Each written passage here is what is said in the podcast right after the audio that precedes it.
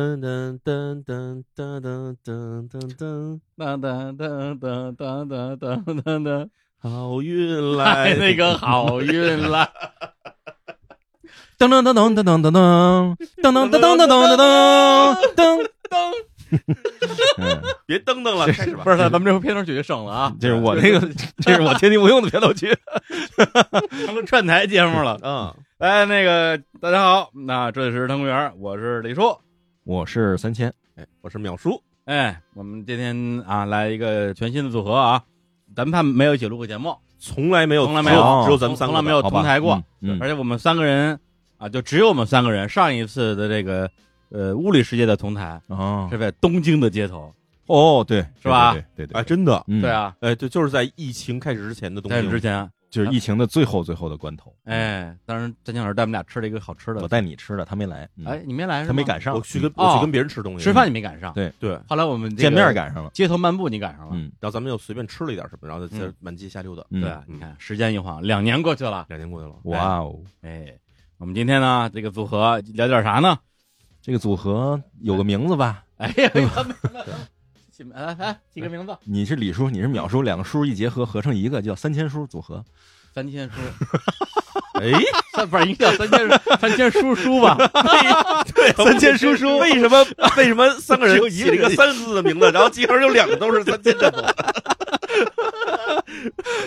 我早就想用这个梗了。感觉哎我们俩就这个后缀。好，今天就由三千叔叔组合，那不那那我不干，那我觉得把千改成水， 啊为什么要？全是我。 啊，真哎是啊这个好啊， 这个这这有意意，思。好吧？哦，哎我想出来叫什么了啊？咱们叫弱水三千，不叫李三水是吧？对，叫弱水三千。你看，哎，这边三千是你嗯，嗯水是我，啊，啊，弱是他，他怎么哪儿弱 呀？哪就是儿都弱，哪儿都弱 呀。弱水三你千，敢问我们就敢答，是不是这这不错，不错，可以吧？嗯有点坤，有点儿什么玩 意前儿？啊序情节大家不知道。好，那今天就是就由我们啊，嗯呃，三千叔叔、山水叔叔、弱水三千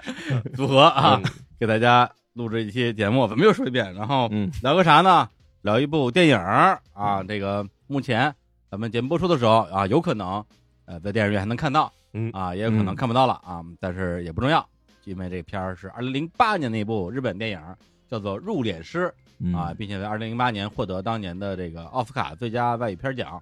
然后我觉得特别幸运的呢，就是这片儿在最近啊，它这叫四 D，哎，不是四 D，四 K，入殓师怎么四 D 呀？往你脸上喷水啊有，有味儿，喷火，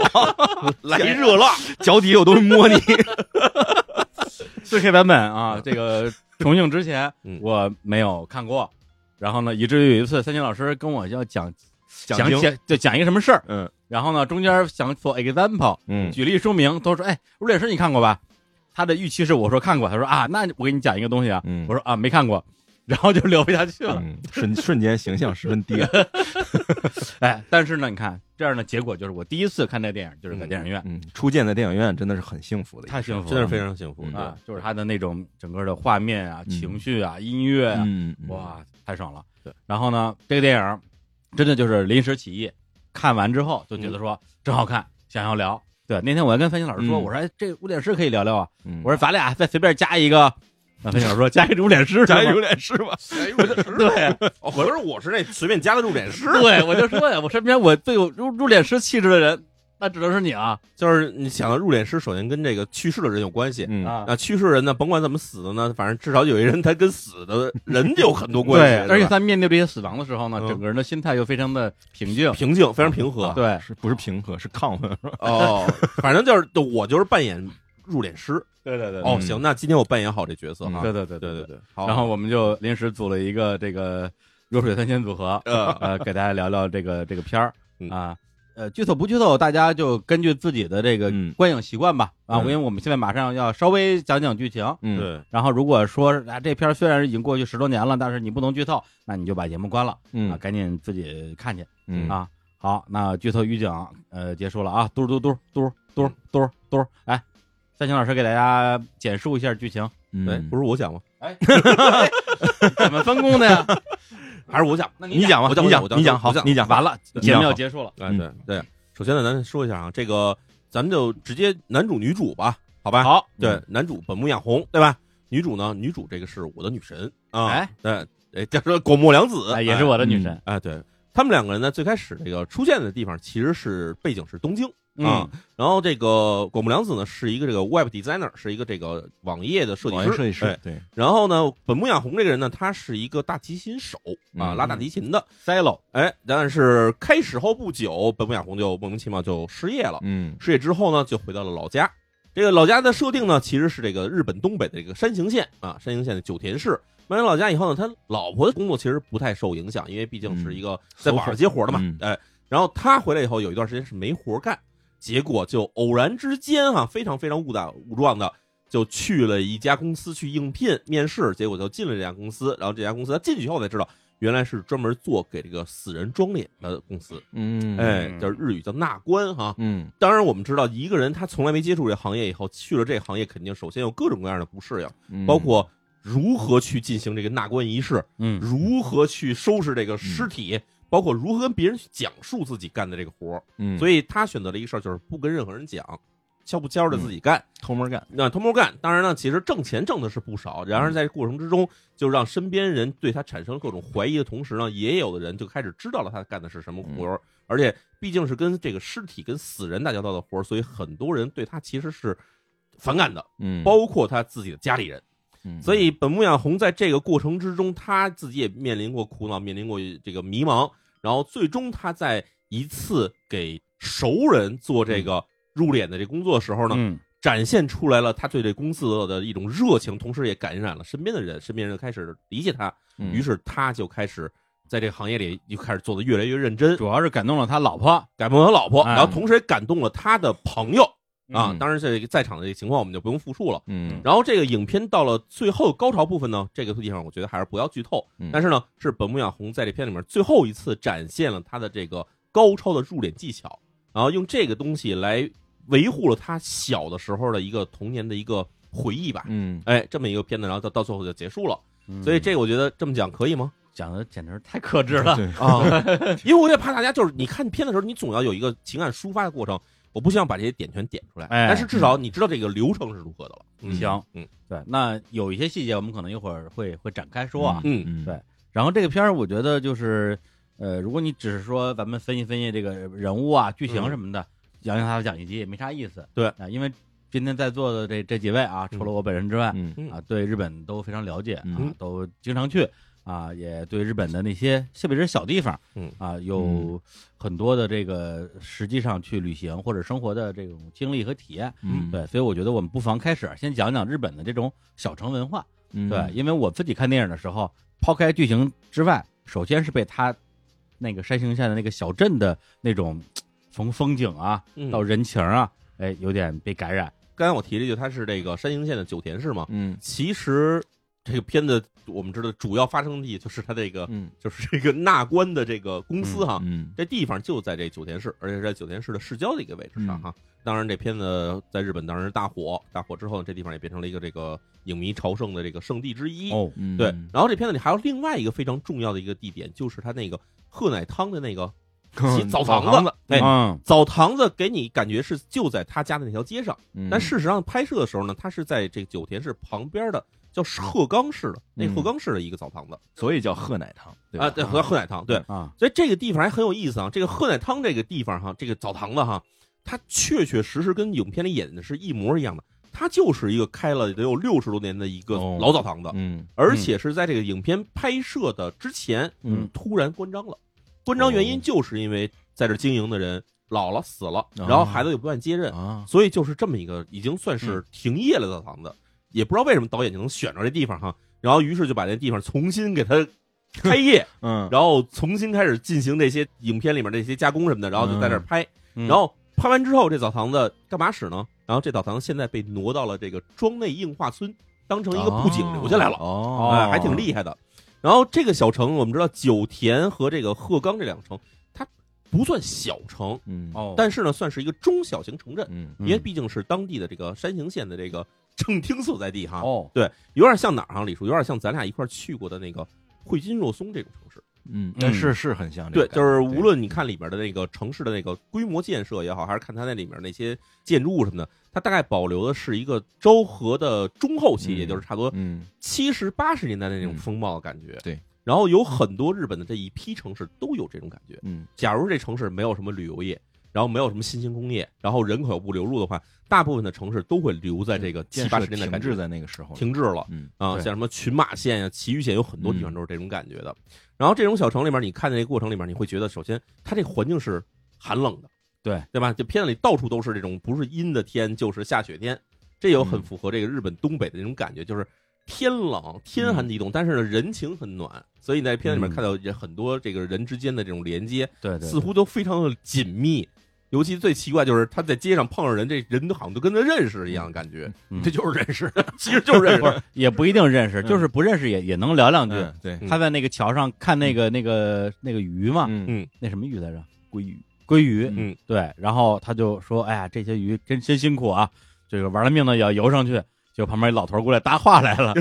老头认识他呀，那就是澡堂子老头，嗯那是那烧火的老头儿，哦哦，他们俩一起泡个澡。对，不哦，光是不老光头是天一天泡在这儿澡，待着，老头儿是在那个火葬场点火的人，不是，那之前他不知道火葬场啊之哦前他们洗澡的时候遇见过嘛？啊，嗯之前就等于就是半拉熟人儿。对，嗯，半手这点头手，半手脸儿嗯，半手脸儿，对。嗯所以在这种小城里面的人际关系哈，首先就是因为我们提到，就是很多年轻人他们嗯会离开这个地方，嗯就是你差不多在十八岁之前可能还在本地，嗯那过十八岁后不是去这大城市了，就是干脆去首都了，嗯，就是是大家都离开这地方，嗯然后会在什么时候回到这城市呢？嗯，有几种情 况，一种是在大城市混的实在不行，嗯混失败了嗯，在这个啊大约二十岁末期嗯，到三十岁左右时候会回到这边一波，剩下一波呢，就是在大城市混的还算成功，但是到老了嗯回来了嗯，因为在大城市养老是不现实的，嗯哦于是呢，所以就会有两波反倾潮，一波是二十岁末期到三十岁出头，嗯，还一波呢就是这个六十来岁的人回到老家，嗯所以这个城市它缺乏活力是可想而知的。嗯当然是这样，没有年轻人了。对这城市里整个二十一二岁、二十四五岁的人根本没有，嗯，然后大部分人又是在这三十多岁这壮年时期的时候，也不在这城市待着，嗯所以在这种城市里留下的就是那些老去的人，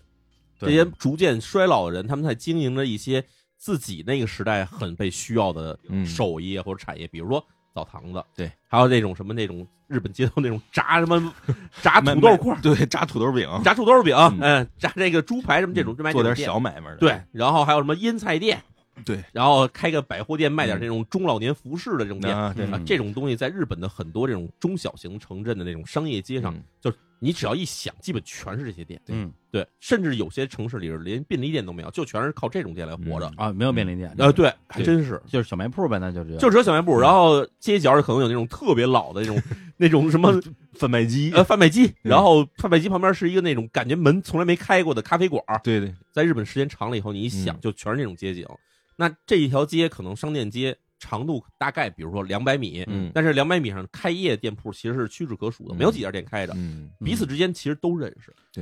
而且破败到那个程度，好像大家大家连那个什么叫叫什么复兴商店街的那个念头都没有了。没有可以复兴的可能性啊，嗯，因为这种商店街再往下走一步，嗯就比如到了这种我啊去过一些更次的地方啊，啊，呃就是它完全变成就是日语叫做叫沙塔一条街，嗯，就是所有店前面不是那那个啊铁的那个门嘛，嗯就是哗啦哗啦哗啦那个玩意儿吗？就全挂下来了，全挂下来了，哦甚至有的这挂下来都已经长锈锈死了。再往下一步就是废墟探险了。再下一步真的就是太嗯危探险了。然后我曾经看过最夸张的，有一城市叫这个濑户市哈，还算相对来说比较有 比名，较有名，比较有 名。濑户有名市了不是濑户内海，啊，嗯不是吗？那字儿是那两个字儿啊，但是这濑户市是在名古屋的嗯北边儿，啊，它挨着濑户内海吗？呃，不挨着。 那凭什么叫濑户市但是濑户市这地方哈，就是其实你要想的话，它人口还行，它人口大约嗯十万人口吧。嗯但是呢，它的那种商店街上卷帘门就挂下来了。然后最夸张的就是，它连那个帕辛沟嗯这小钢珠店嗯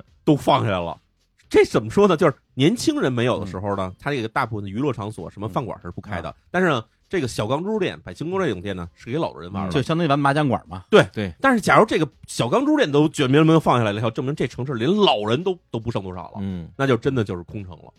嗯我去过的最接近你这种感觉的地儿，应该是仓吉吧，就是鸟取的仓吉。啊，那地儿就，反正我那天我们一七年嘛，嗯我们日坛带了一个旅行团儿，嗯然后去了仓吉，在那儿转了大半天。嗯，啊，当时因是因为那个谷口之狼嗯，嗯遥远的小镇去的嘛。嗯，大半天在街上好像就没看见俩活人，嘛也没有，什么都没有，嗯根本就没有人。哎，所以相比起来，你看我们去过的那个汇金入松要比这个要嗯活力多。哎，活力多了。对，但是你还记着我们其实去过一个在群马的一个城市叫前桥市，嗯，对，前桥市的城市的那个状态，就跟我们看这个《入殓师》片子的状态是几乎是一致对，的，一样就感觉嗯几乎是一模一样的。就是它的街上的那个一条商店街，开着店铺，可能真的就是一数下来就是几百米里面就五六个店，嗯而且这里面全是苦苦支撑的老人哎，是晚上咱俩在大街上有小哥拉咱俩进店那个地儿吗？，啊，就是那条街，那条街嗯就是他们连那种风俗业嗯，感觉都非常嗯的没落，非常没落，就没 没有没有客人。对，就没有风俗的，没有市风场的，是这对，样，是这然后样淼叔还跟那小哥聊了半天，啊。就是你跟他聊啊，就是说就是这个哦，搭讪嘛那还那，还不是啊不是那吗不是那城市，那是哪儿啊？等会儿我看一眼啊。啊，对。反正那小哥就跟淼叔道了半天苦悔，说我们这个日子不好过呀，嗯没活儿 啊，这是这个太可怜了， 对啊， 我看一眼捞稍等偏门的没活儿。对啊，啊好不容易来俩开箱游客的，也没拉动。对，那个是图普市，啊，对对对，土图普市，图普市，对，嗯，图普市其实因为它占点便宜，毕竟离这个首都圈还不算太远。嗯嗯对。但是你像你到了这个九田市、嗯鹤岗市，嗯，是真的是没人，嗯是真的是太没落了。当然，你现在去的话，可能比那会儿更惨，因为经过了东北大地震之后呢 啊，那地方人更少了。对对对，而且甚至会有些房子塌了以后，或者是裂了以后，嗯没法修，嗯，根本没人管。嗯对对，基本上这个嗯小城的感觉呢，就是首先它很破败，嗯啊，很落寞，嗯，但是同时呢，那对于一个你长期在那儿住着的人来说，嗯这小地方又离不开，嗯，因为你认识的人全在这儿了。对你只要走了，你就不可能再有新的什么交朋友、跟人熟了这种可能性很很少了。嗯人总是怕说自己失去社会的联系，所以这些人等于是被捆在了这块土地上。嗯就是这么想的话，其实还是有点让人难过的。嗯，对。三金老师去过日本的这种比较小的城市，都去过哪儿啊？嗯，去过不少，因为嗯之前经常会横断嘛。嗯横断的话，你有可能在很多地方落脚，嗯我都有点不记得名字，但是就是这种场景是非常常见的场景。你去了一个城市，在那儿落脚，然后你会发现，除了你落脚的这个地方以酒外，店啊，那别的地方就是没有让你敢进的地儿。就没有没有人烟。对，没有人烟，就是它嗯能够透露着一种就是不欢迎你不欢迎外人这种嗯感觉。我知道大概日本这种环境大概状况怎么样，因为在很多作品中其实也感受到对，但是实际见到之后，这种这种荒芜感，或者说这种下沉感，嗯，嗯，就是沉到泥里起不来的这个感没觉，错，嗯，我觉得还挺明显的。但是你又能感觉到呢，正经上学的点儿呢，又有中学生上学叽叽喳喳上学，放学的时候也有回来的对，但是他没有娱乐和消费，他的娱乐消费在学校附近，在核心的那个商圈，嗯然后甚至在商店街，然后大家咵散到各自的居住的那个小城，嗯因为它很多这种城市里面没有学校，对，那学校在这附近几个城镇厅什么的，是一那一个学校，嗯嗯大家去到那儿，然后再散回来，然后等到散回来的时候，他只是在街上走而已，他回到家他就没有这个后续的东西了。嗯，后来我就仔细想了想，然后也在研究，后来我发现出来这种现象的一个核心的原因是什么呢？就是我们被日本在战后高速成长期和泡沫经济这段时间的一些个东西假象呢，蒙蔽了他的一个根本认知，就是日本自古以来是一个贫穷的国家。嗯，它对，是个穷国，它没其实错特别穷。没错，它的贫穷导致了什么？就是它的农业是一年一收，嗯咱们是一年四收，一年四收，一年三收，就一年四收就是水草丰美的，就是南越地区啊什么这种的。嗯嗯然后就是我们三季稻，就这种地方，我们是可以达到这样，我们可以有很充足的营养，很丰富的这个经济状况。但日本来讲，一直以来是非常贫穷的状况，贫穷到什么程度？就是在二战后都是这样。我们日本有什么的时候，他们会说我们日本有分明的四季。哦， 对，就是我们日本有什么，我们有分明的对四季嗯对，这个是特别有名的一个梗儿，就是哦好多人就说我受够，了，老师跟我说我们有什么，我们有分明的四季。 在这个电影中，其实很明确的感受到了山形县的四季特别分明，嗯春夏秋冬的那个感觉。哎，然后你就会发现，在春夏秋冬这个里面，就是一望无尽的稻田，嗯然后嗯远处是山远脉处是山，嗯然后前前面是稻田，然后河周围就是河，然后有一点点人家，就是他可能在战后的高速增长期的时候，就是或者战后婴儿潮时期的时候，大家有所发展，嗯，然后接下来到了就是七八十年代的时候，嗯再发展的时候，它经历了真正的那个高速增长，那个时候它的首都圈迅速的像吸血鬼一样，把周围所有的年轻人吸到那个地方去了，咵就吸没了。然后本来有可能在这个增长期中平稳增长的这样的其他的所有的县市，又回到了战前的那个状况。嗯哦嗯就是我停在这个地方了。对我可能能够享受到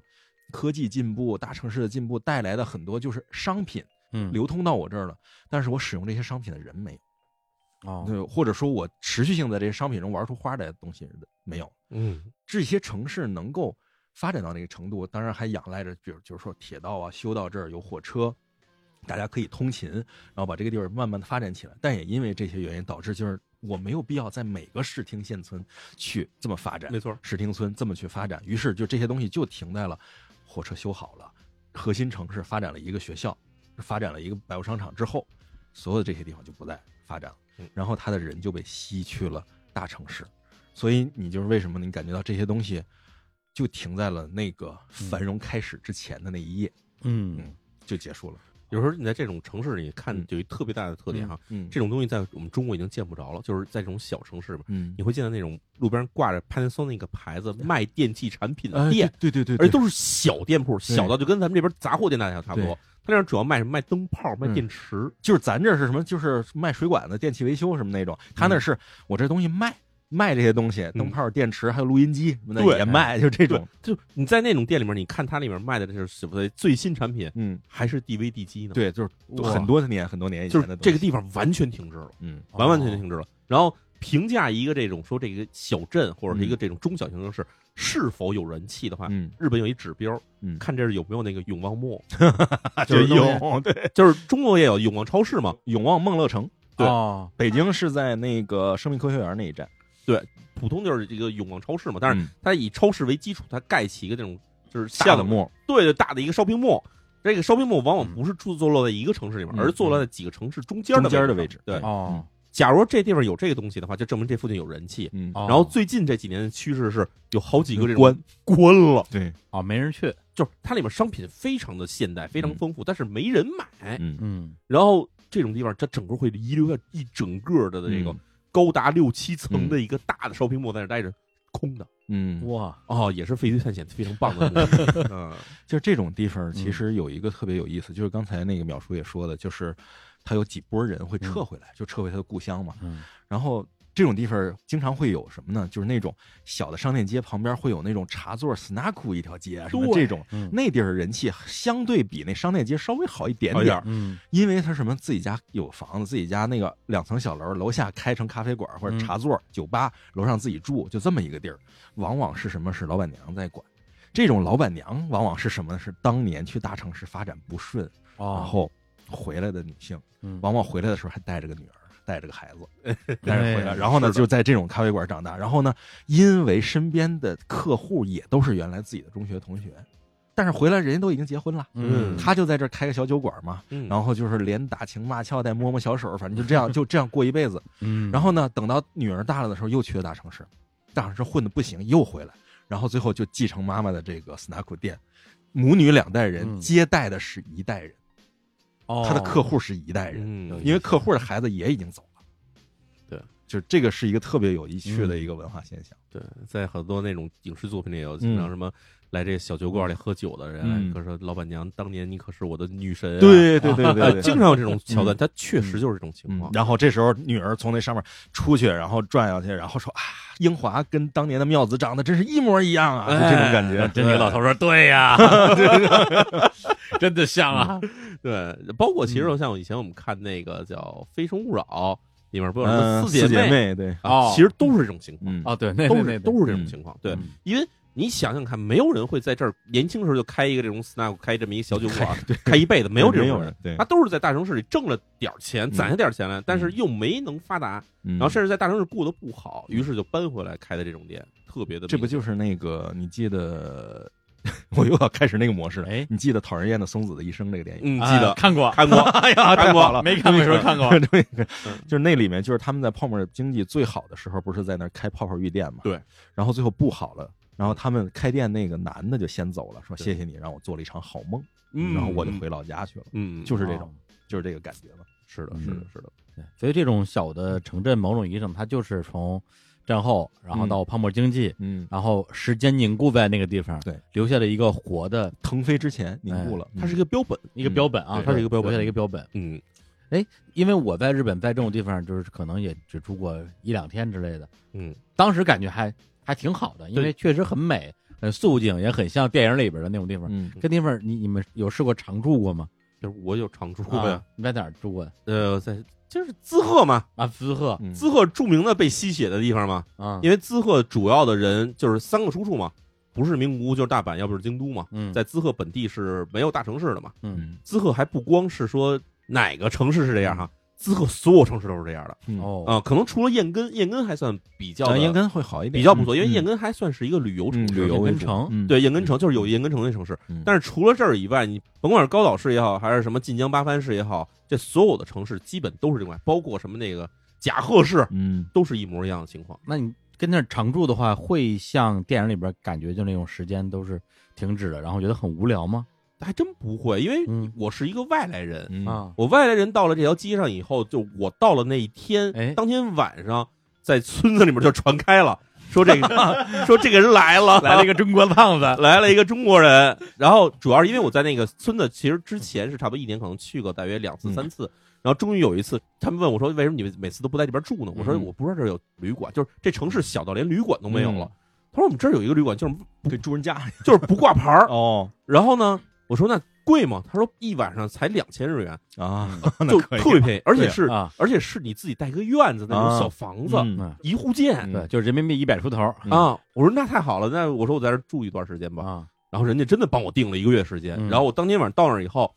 我还觉得我在这儿对吧，悄不悄的，我出去去趟便利店买个东西吧。结果第二天早上的时候嗯呢，就是叫我来的那户人呢跟我说，昨天晚上你是不是几点几点出去了 一趟，去了趟便利店？我说我说你怎么知道的？他说你不用问，但是我们都知 道。就是我从那刻知道开始，就是那条街上那个村子其实人不少，那村子大约可能有个三四万人吧。嗯人们之间的那个信息网是那种你想象不到的密集。嗯，你来了以后，你干什么，人家都知道。对，就是去那之后，本来是担心在那待着没什么新鲜事儿，对嗯结果你就是那个新鲜，我就是那个新鲜事儿，我就成了村子里的新闻。镇上来了个年轻人，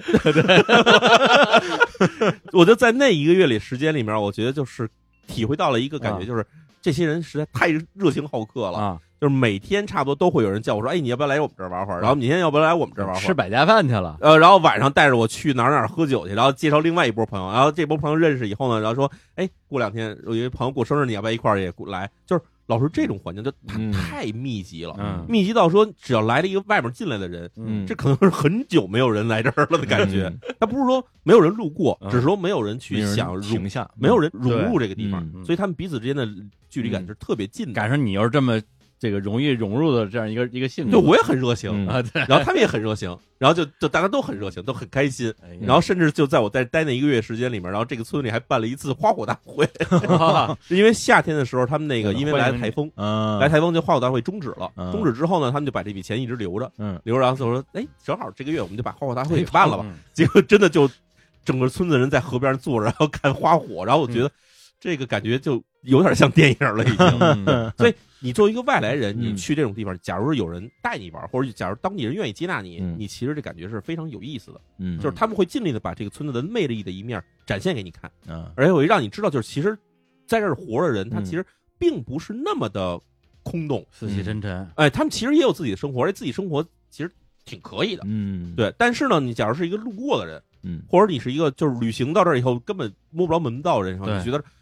第一他什么都没有，啊，嗯，第二这地方怎么感觉起来是什么娱乐都没有？但事实上这就是因为没有娱乐场所，所以每个人都在自己娱乐着，嗯啊，在家里约，嗯哎，是这种感觉，对。嗯，你看他这个说的里面有一个特别特别关键的一点啊，嗯是他只在那儿住一个月。啊哦对对对对哦对，这个就是你看《入殓师》里头，考虑一下男主角心境，嗯，就是我有可能在这儿接下来要住一生，嗯嗯啊，，对对，然后我每天都在想着这件事儿，我吓得能睡觉我能醒过来，然后我怎么办？我怎么离开？就是他想的心境，他没有耐心和精力去享受这些东西，而正是后面他慢慢沉下来了，嗯融入了这个，他才开始有了什么拉琴啊，什么就这些东哎西，，没错，对吧没错对对是这样，对就是那种和解的那种感觉。对，就是因为毕竟我当时的感觉还是说我我可以很快就离开这儿，嗯对，但是你真的在这儿待一辈子，嗯尤其你看到这些人的生活，嗯可能就是你十年以后你的对生活，或者二十年以后你的生活，你就会觉得可能有点儿嗯不太好 吧，要坏，要坏了。对，或者说泡澡的时候看那那那老头儿，嗯，我们这泡了五十年 了，说这就是以后的我，这感觉心里是有点他其凄实凉特。别像是那种你去了一个死气沉沉的公司的感觉，啊，就是那嗯嗯种，就是我们以前说甭 数数二科，啊，就是那种日本老国企，包括嗯其实有一些国内的这种国企，嗯可能也都是这种感觉，就是你去了以后，你看到一个人嗯进来比你早二十年，嗯然后可能职位就比你高一级， 然后你看他的生活，就是二十年之内你的所有的这二十年每天的生活，就那种心里的那种凉啊，嗯嗯，我觉得其实当时这个本木亚弘这个男主角肯定是这么想的，嗯嗯对，所以这个片儿因为它的主题是这个呃入殓师，嗯里边有很多跟这个死亡啊有关系的一些、呃环节设置吧。对，但三金老师看这个片儿，其实比较关注的还是人的部分，嗯一个重新出发，发的这样一个事情。就是这个片子在我看来，就是它叫入殓师嘛，嗯但是入殓师这个题材对他来讲，就是我们之前也聊过，嗯就是有一些作品他会用猎奇的方式来吸引大家关注这个作品。这个猎奇不是一个劣等的词，是一个中性词，周星驰，嗯就是无非就是选题嘛，选题的角度的问题。那么这个作品《入殓师》这个作品，在我看来，它像另外两个作品，嗯一个是《海角七号哦》，一个是《钢的琴》。哦，嗯，就这两个作品，在我看来，跟它是一样的，嗯就是一个感觉。嗯它其实讲述的就是这样的地方的小城市里面，嗯你看他回到那个城市，他说：“哎，我早就知道那家那孩子特别有出息，然后考上好大学出去了，嗯什么这种，就是我为了摆脱这里，然后使尽了浑身的本领，然后去实现我的梦想嗯，并且呢，在那个地方就是一直在坚持我梦想，我没有成为一个社畜，嗯，而是我成为了一个大提琴手，一对个艺术家我，在艺术家，我在乐团，我买了一个 一千八百万的琴，我天，嗯 对对， 再说一下一千八百万相当于人民币多少钱啊？当时我也心里默算了一下，哎结果还还好像还算少了，嗯，对，现在你在百度百科上搜的话，这个汇率是一百万，对吧？嗯但是当时这个二零零八年的片子，二零零八年的时候，人民币跟日本日元汇率大概一快八百了一百日元换人民币八点四，呃，对，最高到八点四嗯，但是平均数字也大概在七到八之间的对感觉，对所以这差不多能合人民币的要一百五十万到一百六十万，对嗯一把琴，一一把把大提琴，一把大提琴，嗯嗯对，疯了吧？买那么贵的琴，呃可以买辆跑车了，其实 嗯对。然后他说这还不是特别贵的，他说嗯职业的这种提琴手，大家都是这么这样的琴。但嗯是我觉得可能是因为一方面日本在这个乐器方面这个可能有点水涨船 高哈，有点虚高，嗯，但是呢，另外一方面也代表说他其实是把自己的这个整个一生都堵在在这了个琴琴上，对对因为这个钱嗯他靠当大提琴手挣钱是没有那么快的，嗯，他就是拿这当一个一生事业去嗯做贷款去还这把对琴。嗯对，所以你像他，他在这个地方都已经把人生堵在这个地方了。嗯然后那个时间是什么？二零零八年，雷曼兄弟破产嗯，之后，全球金融危机，没错那时候就是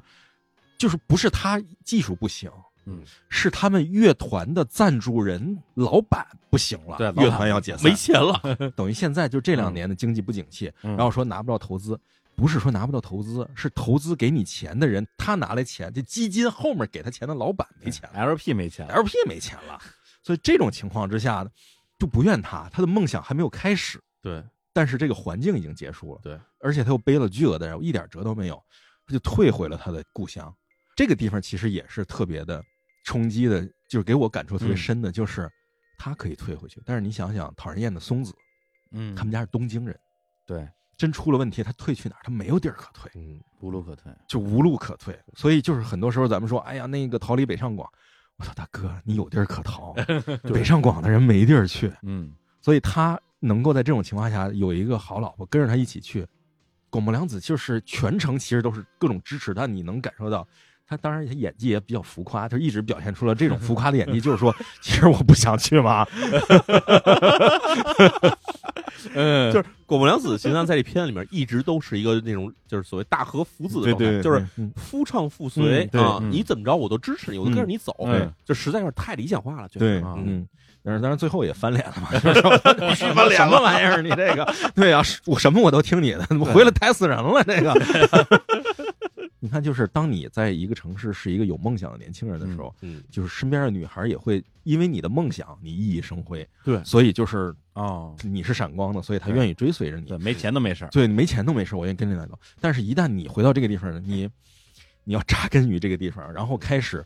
做完全跟你跟我承诺的不一样的事儿的时候，嗯那就是两回事儿了。嗯，嗯那肯定啊，对，所以你看《海角七号》里也是，就是他不管他在我操你妈台北，然后他走了回来嗯了，但是你一旦你妥协于送信这件事儿了，嗯，你就完了。但是他那个《海角七号》里男主人公就我就不送信，但是我也沉沦了。嗯啊，对这个是什么？ 就是我铁了心我就干这一件事儿嗯。但是他们两个一样的是，他们都看不起这个事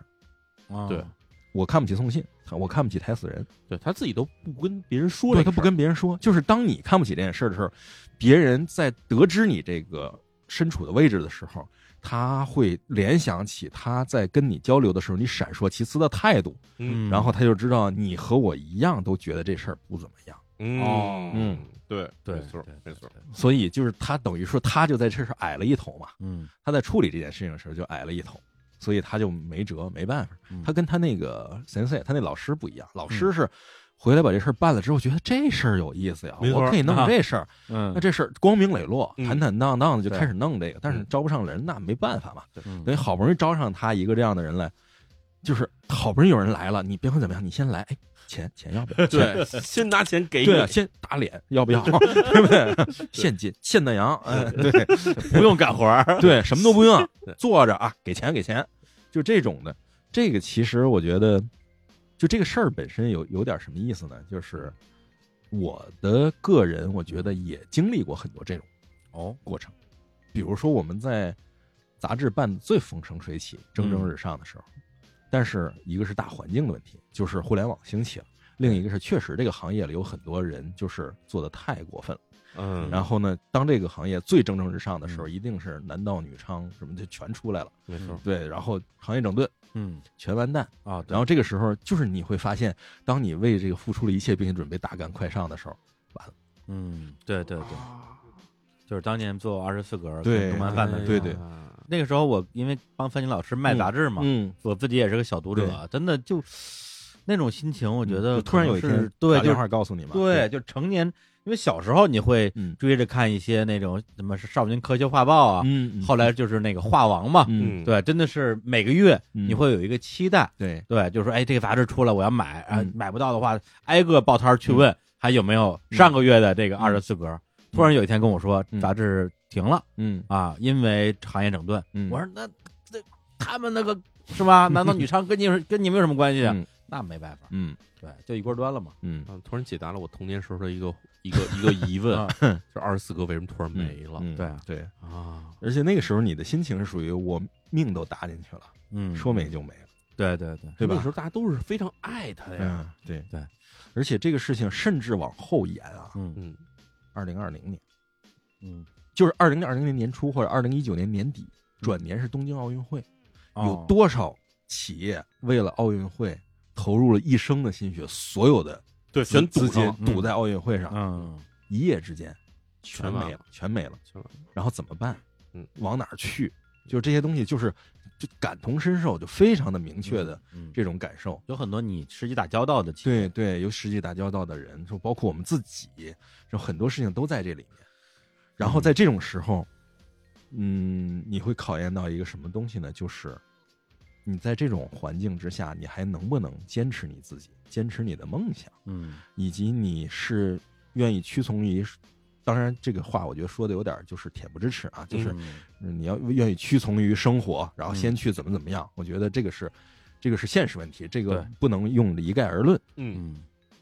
关键就是在这种环境之下，你是如何去保持你自身的纯洁和你自己的就是信念的坚定。嗯，我记得我之前就我自己的节目里面，嗯我在谈到小野的，就是我养的猫嘛。猫，嗯当然，这个前几不久，终于小野也去世了嘛，嗯也死了。嗯然后，但是他在整个这个疫情之前、之后那段时间，身体状况不好的时候，嗯我非常坚持的要给他治疗，然后保持让身体上恢复。其实就是我甚至把它物化到了一个我的精神坚持的一个状态上去。哦，就是我不可控的地方有些事情发生，那我不管；但是我可控的地方有些事情不应该发生。嗯所以我要去坚持这些东西，而且我一直认为，就是我的人生的各种起落和这个过程中的就是信念的坚定，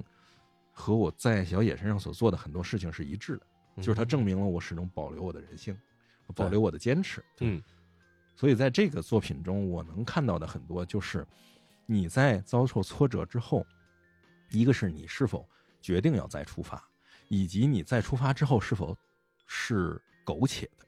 嗯还是一个坦荡的。所以就是你看他在前面的时候，整个那种阴翳的气氛，那种逼仄，以及他在街上走路的时候，他缩着脖子走，对，对，冷啊，他缩着，但是他这个整体这种就是，而且他之前所有的走都是在走下坡，对，一直给他的镜头影视语言、哦就是他从那个地方出来，他们那个是在一高坡上，对，那个机构那嗯 NK、嗯 OK， NK 社是在一个高坡上，嗯他永远是给他往下走，嗯缩着脖往下走那个姿势，嗯但是后面他跟这个行业，就包括他自己一个嗯人过的时候，他慢慢的就是融入了这个集体，对然后在这个环境中成长起来的时候，他是开始跟世界和解，然后开始有了色彩，嗯有了音乐，有了大提琴，有了四季，嗯甚至有了圣诞节的光芒，对嗯就这些东西。然后整个影片最后最后的时候，就像你说，他最后终于完成了自己的事儿的时候，对那时候是广茂良子来找他对说你有什么事儿，然后那他说我不去，是吧他仍然是从那个社里出来往下走，对，然后梁子在背后看着他，在高处看着他，嗯在低处回头嗯，突然还是决定嗯这事儿还是得办，然后接着终于有了一个他向高坡奔跑的一个猛冲猛冲，就向上猛冲的一个东西。哦，嗯这个时候是他全面的跟自己的人性还有自己的一切东西和解的那么一瞬间，没错，嗯嗯对，就是这一下，我觉得是特别棒，就是。就是那个时候的音乐，都甚至能想起那个《恰克与飞鸟》的歌昂呦啊之类 那种的感觉，对就是他突然变得一下欢快了。对本来是一个他面临的一个自己嗯身上最大的疑问或者最大的疑团，嗯这东西他本来的做法就跟他在开始刚回到这个嗯黏黏作糊糊的品、啊， 回到这个城市的状态是一一样，就是对逃避、对不理，嗯然后能躲就躲。嗯但是在那时候，他突然意识到自己不、嗯不能再逃对了，嗯对吧？对对，一定要坐上 EVA 了、嗯嗯啊，这种感觉。对，所以在我看来，这个作品它其实之所以能够感动很多人，或者说它对在放在全球的语境之下都能感动很多人。嗯当然，一方面它是用入殓师这个题材把人吸引进了电影院，嗯同时它在里面确实体现了日本所最擅长的形，就卡他啊，形式之美。他对用形式之美形这个东西，哦，就是他那入殓师里所有的那种表达、那种动作，都是就是在形式上的极致，对用形来包装一些东西。他在这个形之下所表达的那种故事，在全世界的语言中是共通的，没错，嗯所以他能够在奥斯卡得一个这样的奖，然后在全球发行，甚至当时拿到中国来看，大家看完都很感动。然后对这次在电影院放的时候，就电影院哭成一片，我也哭得稀里 哗啦，大家全是这样的，就说明这是一个共通的情感，我们多少都在里面感受到了一些东西。嗯对对，是这样，是这样，嗯没错。哎呀，有一首歌嗯啊，在这里边也电影里边也是多次出现啊，嗯并不是久石让的那个 Memory，而是另外一个宗教歌曲嗯，啊，那个万福玛利亚是吧？，对对嗯对。这个音乐在电影里边的它的这个作用是什么样的？嗯，这个我觉得还挺有意思的啊，就是他首先因为当时圣诞节，嗯然后他说大家没有宗教的问题吧，今天反正是圣诞节，对那我就啊来一个 拉一个万福玛利亚。嗯，万福玛利亚这个音乐首先非常好听，非常适合这个对场景。其次是什么呢？它是一个非常典型的大提琴曲，嗯而大提琴这个乐器在日本的这个青少年里面，其实也是一个比较标志性的符号的东西。哦，你像谁？真嗣拉大提琴，哎对对不对？？真嗣见他真死，定真寺他是拉大提琴的，然后谁拉呢？大提琴手歌修，对，宫泽贤治，嗯呃宫泽贤治是正经当年是学过大提琴的。嗯哦，很多日本小孩喜欢拉大提琴，都是因为看了宫泽贤治的这个大提琴手歌修，哦，它里面就是说你他他是一个大提琴手，然后他这个大提琴拉的不好，然后呢他就在动物们的帮助下，然后跟动物们一起练习大提琴，然后拉的特别好。这是高天勋很早期的一个对，动画高作天品，心很早期的作品，嗯所以就是它其实是，就是日本从维新之后所谓的这种文明开化的过程中引入的西洋乐器中的一个非常代表性的东西，嗯它是一种西洋的象征，一种所谓文明的象征。然后，而且这个东西呢又沉稳，它非常符合日本人内敛的这种心态。嗯，它不像钢琴那么昂扬，对那么那么张扬。它大提琴就是像日本人的性格一样的东西，那种那种东西。甚至于在当年那个和村正治做过一个动画的电视电影，嗯，叫《闲置之春》，是哦纪念宫泽贤治诞生一百周年的一个作品。然后那个作品里面就有一幕非常好的，就是宫泽贤治自己在乡间，嗯，拉大提琴，然后大嗯提琴拉的就是万福玛利亚，哦，等于说是大提琴和万福玛利亚以及宫泽贤治以及这一系列一套东西，这一套氛围感的东西，嗯就是一整套那个记忆体系。它就是这个东西放在那儿，大家就能一瞬间，哎呦，宫泽贤治，哦，就是这个宫泽贤治，就是就是日本人灵魂的故乡，就是他回到了他儿童孩提时期的那种感觉。对，所以你看听这个曲子之后，当然它有它宗教神圣性的解释。嗯另一方面，后来我们知道他们那个女同事想起自己的孩子，对，就是因为大家都是在这个作品中感受到了那种。就是在儿时的讲童话，以及体会到宫泽贤治的所描述的童年的时候那种感受，这种梗其实按理说就是只有日本人才能对，看就是懂嗯这的是梗典型的日本梗，就日本人一听圣诞节在屋里头拉宫泽贤治的歌，一个女的哇哭的稀里哗啦，还有孩子，哦， 对，嗯，天哪，嗯这种其实就是属于我们虽然就是作为国外观众，嗯你可能不一定能能了解到这被感个染到梗，嗯但是你能感觉到这种气氛。对气氛对，而尤其像《万福玛利亚》这首嗯曲子，它的那种就这种旋律的那种舒缓性，对，太治愈了，这个就是让所有人听到以后，嗯就哪怕你不知道它是一首宗宗教歌曲，嗯你不知道它背后故事其实是那种在圣诞夜生下了基督的嗯对对玛利亚对嗯，但是你听到这个感觉的时候，你会觉得哎呀，很舒服，嗯就是很放松，很闲适。嗯，所以在那种环境下，我相信大家觉得，就在这时候拉一首 这《万福玛利亚》，嗯其实是一个全世界人民都可以理解的这么一个东西嗯，对对吧？嗯那总比你拉一个这种慷慨激昂的，比如什么大提叮琴当第一协奏曲， 那比那个要强多了。对，因为它这个电影里边其实也有一些很黑色幽默的、嗯很诙谐的段落，嗯对，但是它里边会有一些段落让我觉得好像时间凝固了，嗯，嗯对，然后我整个的人嗯就就跟所有的这个这些人物嗯，完全共处在同一个对，被时包空里裹边在了，一个时空里，被包裹对里边，了。圣诞夜嗯。嗯拉这个维玛利亚就是其中一个时圣刻，诞夜，万福玛利亚那一场是整个电影的，就是最高光的时刻，就是相当于是一个舞台的时候，嗯那时候啪一束光打下来，周围都是黑的，你就就你就绝对会记住这一幕。对嗯我就属于那种完全，因为我不知道这工作限制这这嗯背后这些典故，嗯对我就只说哎说圣诞夜了啊，大家吃吃炸鸡啊，嗯吃炸鸡啊，很开心 啊，嗯拉拉个曲儿吧。然后突然之间就是所有的就是除了男主角的这把琴之外的嗯所有的声音声音你都都消听不失见嗯了，发现没有了。对嗯，就是你完全就处在那个空间里边儿，嗯然后哇，就那个瞬间确实是一个，嗯，就是嗯为了那一个瞬间，你去电影院看这个电影都是值得的，对因为对你会获得一个极高的视听体验。来了，我们听一下。 我我我我不妨来，对，因为刚才那个嗯老师说那段说的我都有 又有点泪目了 啊。那我我这个恢复一下情绪，我们来听一下嗯这个《万红玛利亚》，然后让大家也嗯哭一哭啊。嗯我们来听一下啊。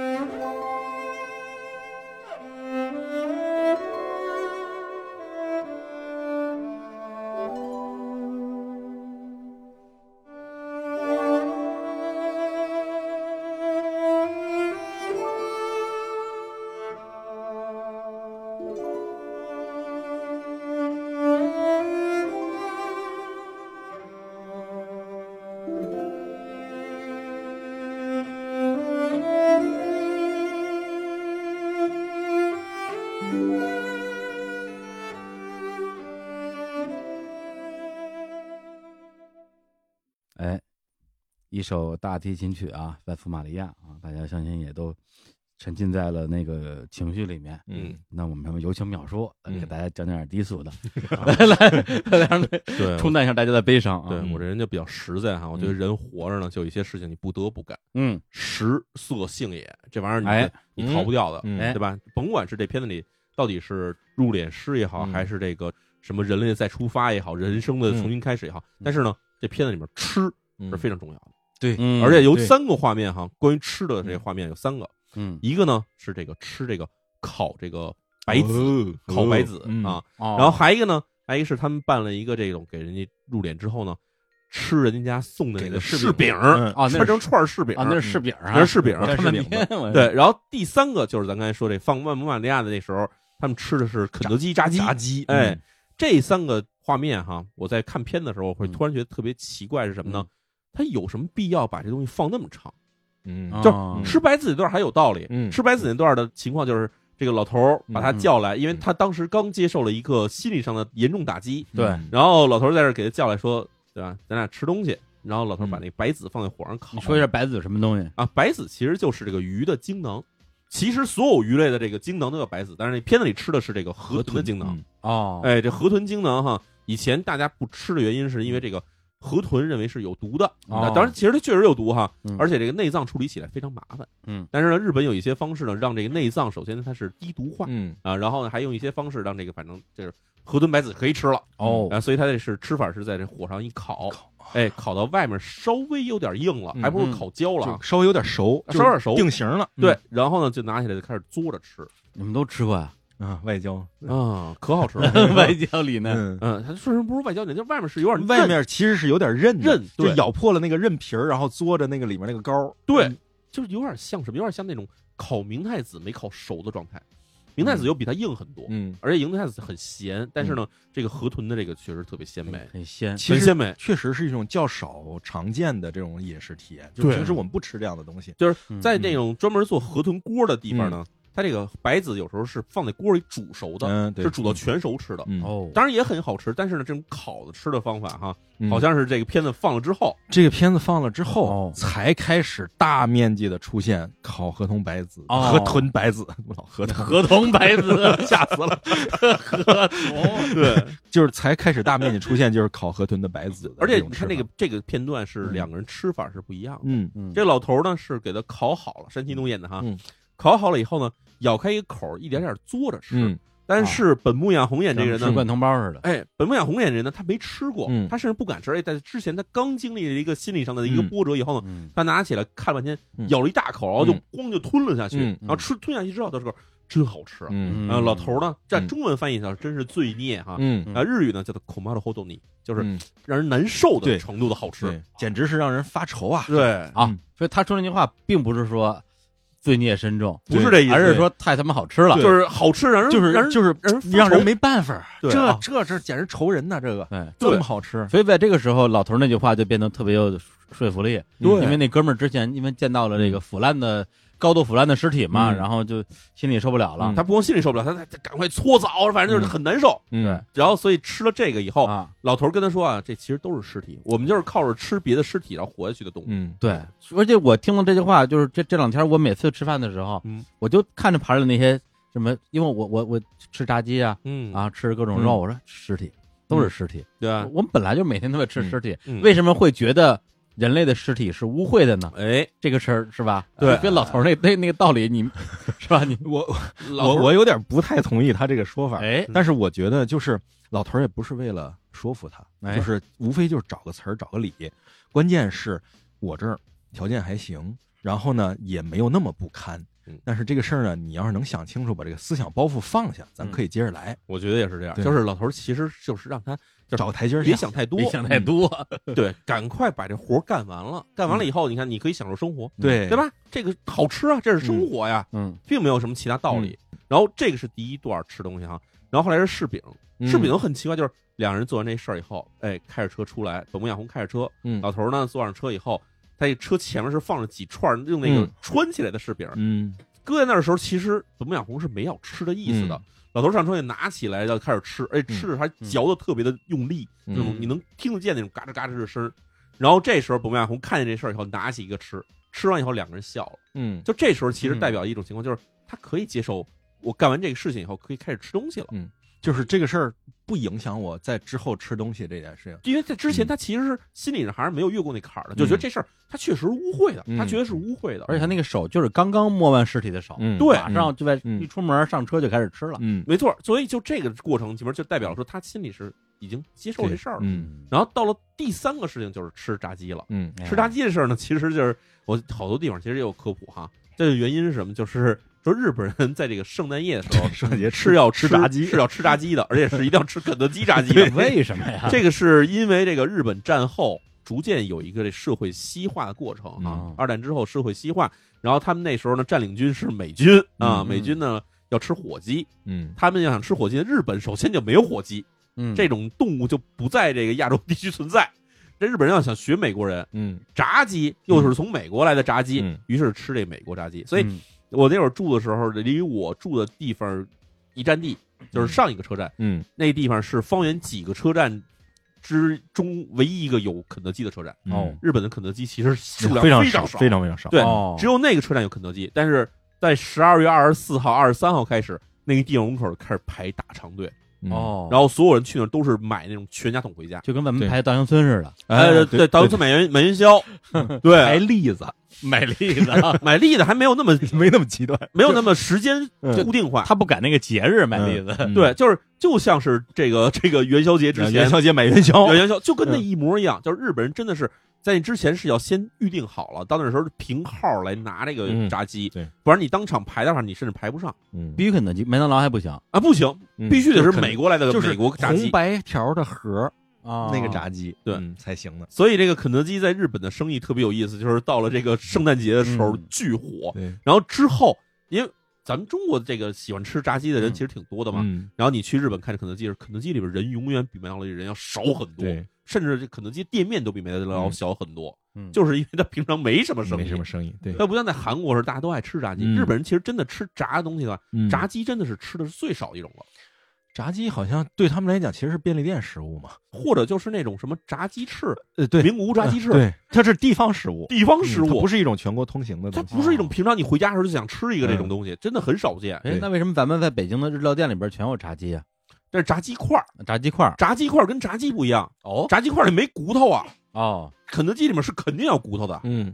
原来如此，对，这两个是有是有明显区别，所以有时候你去日本的时候，你看有的店里面他卖那种炸鸡块儿，嗯它有骨头，它还写的是 “honetsuki”，嗯，对吧它是 对对对，有骨有骨头头的的炸鸡块儿。嗯那不写这句话，它默认就没有骨头。嗯对，所以啊这个事情在日本来说是非常有意思的一个事儿。所以嗯你看他们在一块儿吃这个炸鸡的时候，每个人都拿着鸡腿儿，嗯然后但是吃的时候他又问老头儿：“这个好吃吗？”老头儿说：“嗯，让人发愁的好吃啊。嗯哦，又说一对次哎，等于这是这句话再次出现了一次。嗯啊哎，这个时候其实感觉起来，就大家已经融为一体了。嗯哎，所以这三个点，吃饭的这个点，其实嗯代表了这个本木雅弘男主角对于嗯他自己所做的这个职业的融入感的，其实嗯也是一个递进的感觉。嗯嗯，哎，而且他这一幕其实我觉得跟前面还是有一点对比，就是他前面他在面对这个行业最大的压力的时候是。他刚开始做了这个行业，然后他老婆回家说：“哎，咱们吃今天吃鸡肉涮涮锅。” 嗯我我也无法理解日本人这个鸡肉涮涮锅太可怕了，整鸡往那儿一放，带着连脑袋带脖子往那儿放，涮锅子吃。嗯，别说他，我都快不行了，我看着他， 他那看完了以后不行啊，就当时吐，当时就吐了嗯。然后到后面再吃炸鸡的时候嗯，他一开始表现那个吃鸡他吃不下去嗯，在一开始那个那个河豚的那个白子的时候，嗯他是下定决心，哐猛咬一有一大口，对对，咬一大口。哦，然后吃柿饼的时候是那种撕扯的那种感觉，哎，等到这三个人吃那炸鸡的时候，就像狗吃抢食一样，这三个 人、哦吃的非常特美别贪婪的在那啊吃。就投入对，对就是对这个吃的过程，其实已经递进到了一个非常沉浸、非常完满的过哦程。吃的像吉卜力动画里边一样，对，哎对，吃上几特个别东尽西兴，对，就是那种所有导演都想要表现的吃这种最自然的状态到底是什么样子。我们那次嗯吃面条儿哈，嗯 哎，其实刚才你说的那些，就老婆做那个那整鸡炖锅那，嗯那其实在日本是有讲究的，嗯，那种叫军鸡锅，哦，就是军鸡是有特殊含义的哈。哎啊那种人眼睛亮 了。哎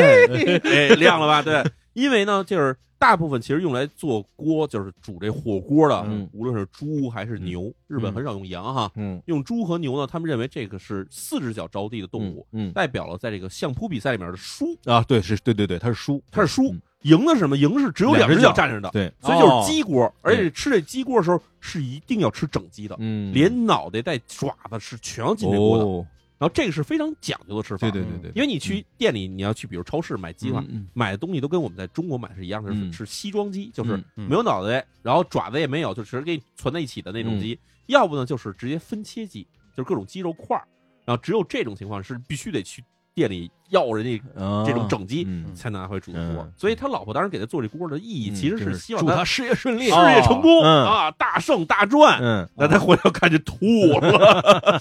哎哎，西装机为什么叫西装机啊？西装机是按照西式方式装起来的那种 我机，小时候我一直说这也没穿着西 装啊，我小时候以为是穿穿着西 装。机啊。对，现在其实用这词儿的好像越来越少了，是吧？ 对，基本就是说净机啊，就收拾完了的净机啊嗯，对，嗯，西装机。对，所以这个片子里面其实很多生活上面的一些小的细节，嗯细节就是只有日本人他们看到这以后会突然有一种哎啊，啊这我懂对了，对对对对这跟刚才咱们说万福玛利亚那梗一样，就这个锅你嗯日本人看的时候觉得哇厉害了，包括其实开始的时候 哦老头儿给了他两万日元，嗯当天去买什么呢？他买的是米泽牛，嗯买的米泽牛最好的这个牛的塞隆，这个在东北当地哈，东北这个地方它产的这个最好的牛肉，我们知道嗯日本不是产和牛嘛，嗯有两种最好的和牛，嗯一个呢是仙台牛，一个就是米泽牛。而且米泽牛跟仙台牛相比起来呢，仙台牛甚至没有米泽牛好。哦仙台牛好在说大家都吃喜欢吃这个仙台牛舌，嗯所以呢，这个牛舌是在这仙台特别有名的。但是米泽牛好吃到什么程度啊？嗯我有一年被大雪封在了福岛的时候，我哦自己开车开了三十多公里，就为了去趟米泽吃牛肉。嗯哦，直接到米泽吃米泽 牛，而且去吃的时候，路上是大雪封路的，嗯我是跟着那个给高速清雪那清雪车一路开到了米泽。到那儿以后没有别的想法，直接去市中心找一个米泽牛的地儿，我就在这儿住下来，当天晚上就要去吃米泽牛。嗯嗯，然后那个雪下的实在太厚了，嗯，路边积雪，你看上去已经像那个提拉米苏一样了，哦，就是那种厚厚实实的，感觉起来就是像一层一层，看不懂它到底有多厚。嗯然后我就亲眼看到有一个人掉进去了，嗯，就是他以为这是路，走着走，公鸡掉到这个路的旁边排水沟里去了。嗯。哇，就是它真的是厚到了基本像我这个头的话，到我大腿的那水平。然后我就在那种路面上就前往了一个米字牛烧烤店。哦，哦，进去以后就大快朵颐，哎呀，想想看，就是当天就是那个地方，我不知道为什么哈，米字地方可能没有那么讲究哈嗯你吃完以后浑身冒着烟气就出来了，嗯都不是蒸汽是烟气，就是你能闻见自己身上的炭味儿。嗯哇，然后真的是感觉起来米泽牛值得这么吃。然后所以在那片子里面，嗯他买的那一盒回家，他们不是做那个寿喜锅吗？嗯，那一盒牛肉，我相信哈，没有这个一万多日元、小两万日元是拿不下来的，嗯就是属于非常非常豪华的一碗对茶，差不多得小一千块钱，呃一千多块钱吧，一千多块钱对对因为米泽牛当地卖的也很贵，嗯你一个人去吃，你像我那次去吃的话，我一个人吃大约一万两千多日元的，在店里吃，哦嗯对，，但你要是买那种肉回来的话，你肯定就在家自己做的话，那肯定那个量会多一点。对对，所以这个那个地方也能显示出来，就是哎呀，他拿了两万日元，当时心里头多开心，嗯给他全花了，不是你这他他那个性格，能贷款买一千八百万，肯定当天就都花了呀他。贷款买一千八百万牛肉吃。 嗯反正明儿还有两万呢。 对我 一我一看这个米泽牛，我这我天哪，就想起这个米泽牛来了，太好吃了，真是太好吃 了，哎呀，嗯嗯，肥而不腻啊啊，这个瘦而不柴，哎，嗯 这真的好像是炖牛肉 的评价。入口即化，对， 这个米泽地方虽然说没有什么特别好玩的东西，嗯但是呢，为了吃走这一趟不亏。哎呀，嗯那说完吃以后，看这李叔是直吧一嘴哈。哎李叔这个片子里还有什么印象深刻的地方呢？我印象深刻地儿就比较俗了吧，哦对，更俗一点，不是俗不是不是嗨，因为我就是普通观众嘛，嗯就是他，就刚才孙小说的那个行，嗯就特别是他这个入殓的这个这个仪式啊，嗯，因为他整个嗯电影的第一幕嗯就是这个入殓的那个仪式，对就一整套嘛，嗯然后电影到最后都已经放片尾曲了，还在拍这个仪式，嗯啊对，等于说又把这个仪式整个做了一遍，嗯，先给一个人把他那个盖上一床单儿，嗯然后放床单底下把这衣服脱下来，嗯然后给他把那个手啊摆成一个那种有点像那个双手合十，嗯嗯啊，类似于那样一个姿势，然后再给嗯他擦身体，然嗯后把他这个脸什么的弄干净，然后最后给他化妆，嗯就是把他画的美美的。嗯因为他整个这个仪式从头到尾一共出现了有个五六次，嗯而且他每一次时间都挺长的，嗯有那么几分钟吧。按理说应该是看第一遍就是哦，原来日本人是是是这么弄的。嗯看到第二、第三遍的时候，本来我会觉得会有审美疲劳，嗯但是就像我刚才说的，这个电影里边有一些瞬间会让我觉得时间停滞了，或者说时间消失了。嗯其中有一个瞬间就是他给那个澡堂子澡堂子的老板娘、嗯啊去做那个入殓仪式，同时也是他老婆终于理解他的嗯那样的一场戏。你看到那儿的时候，其实你心理上知道说啊，你看他老婆回来了嗯啊，段一哥说老婆怀孕了，老婆还是不理解你，嗯这事儿你尴尬了，哎，因为以前你还是不情不愿的嗯干这个工作，现在你已经爱上这个职业了，嗯这时候你将如何面临那个抉择？这时候啪，这个澡堂老板娘死了，我说嗯这这不啊正好吗？正好对，他一死，你过去啪啪啪啊，价是一百，嗯老婆一看说：“哎呀，可以啊，嗯老公棒棒，嗯行了，和解了。嗯嗯我就心里是有有完全对这个剧情是有是有一个呃预期的。嗯结果当他真正给那个澡堂子的那个老板娘开始做那入殓仪式的时候，我突然就之间就就觉得那种大脑就一片空白，嗯完全沉浸在了那个行里边。嗯对他对我来讲，就他的那种专注，嗯他的每一个动作、每一个细节、每一个画面，我觉得对我来讲就是一种极致的美，嗯就是一种极致的美。嗯到那个时候，你不会再去思考说啊，他这场戏的作用是什么，然后老板娘那个形象的建立嗯是怎么样去嗯让这个剧情变得更合理。你脑子里就真的就只有这两个人，嗯一个生者，一个死者，或者说就是人类的边界嘛，就是嗯活人跟死人嘛。然后我就是从那场戏一开始，就是他嗯开始坐在那个老老板娘身边，我就我就控制不住的哭。当然，嗯因为从头到尾哭了很多次，嗯但就那场戏，就整个人就是觉得，嗯，就是觉得我不是在看电影，嗯对我你是在参加一场葬礼我是在看一场葬礼，嗯对，就那种感觉，嗯对，就是就出不来，嗯简直就是那个情绪就进去之后出不来的那种感觉。嗯，对，是这样的。挺好，嗯非常好，非常好。就是我看这片的时候，嗯就是因为我现在已经这可能是差不多第三次看这片子了啊。嗯对，当年出来的时候就看了一遍，嗯当然那时候当年还年轻还小。嗯然后现在看的时候呢，其实更多时候是想关注说这个行业到底是如何的，嗯哪个行业就是入敛入敛殓行行业是入吧敛行业好因为嘛因为这个事情其实对我来说其实是是一个拉了很长的一个解谜的过程。哦因为在当年，我记得在二零一一年的时候，然后在知乎上曾经有人提出过一个问题，嗯说这个入殓师嗯这种行业在中国是不是有？结果呢，当时是有一个朋友，哎，这个朋友当时我也不认识哈，他简单写了一句话，他说有，我就是这个哪儿哪儿一个这个殡仪馆工作人员，嗯我干的这就是这个工作，嗯然后就这一句话完了。嗯，当时你看这个网络交流环境是非常友善的，所以我就给人评了一句话，我就说说能不能把你这个经历拿出来写一写，因为我们嗯都、都很关注这个事儿，都很想知道这事儿。嗯嗯结果这个人呢，就后来跟我聊了几次私信以后，他嗯终于下决心要写了，嗯于是真写了一个特别长的东西出来，哦然后那东西写的非常的好，嗯就写他小时候学什么的，嗯然后后来为什么进了中专是学这个行业，嗯出来以后，然后为什么干了这活儿，然后自己心里也有一个变化过程，就是嗯不就给死人化妆化成什么样，不都是为了好看吗？嗯到后来自己开始变得说开始尊重这行业，然后自己开始学更多的技术，甚至在自己身上去学习如何化这妆。而且他还谈到了一些难点，比如说给死人化妆跟给活人化妆是不一样的，因嗯为活人是有血色的，嗯死人是没有的。嗯然后所有这些东西他写完以后，我觉得哇太好了，但是我心里觉得哎呀真棒，就是终于用了我自己的一些努力，让我知道了这个行业里面的一些嗯更多的东西。嗯当然那之后以后，其实我就一直在想说，这入殓师行业可能在日本是很普遍的。嗯然而呢，哦结合到后来我在日本的时间越来越长，嗯我反而发现这个行业好像不是那么常 见。嗯就是这个孙老师，你知道这个日本这个葬礼或者嗯丧葬行业，在这个郊外的那种高速公路或者国道边上嗯打广告是特别常见对的。对对对然后他们从来不提入殓师这行业，所以我觉得有点奇怪。所以这个问题解答，其实真的是可能到最近这段时间我才明白我到底怎么回事。嗯咱就先说第一个问题：日本有没有入殓师？嗯有，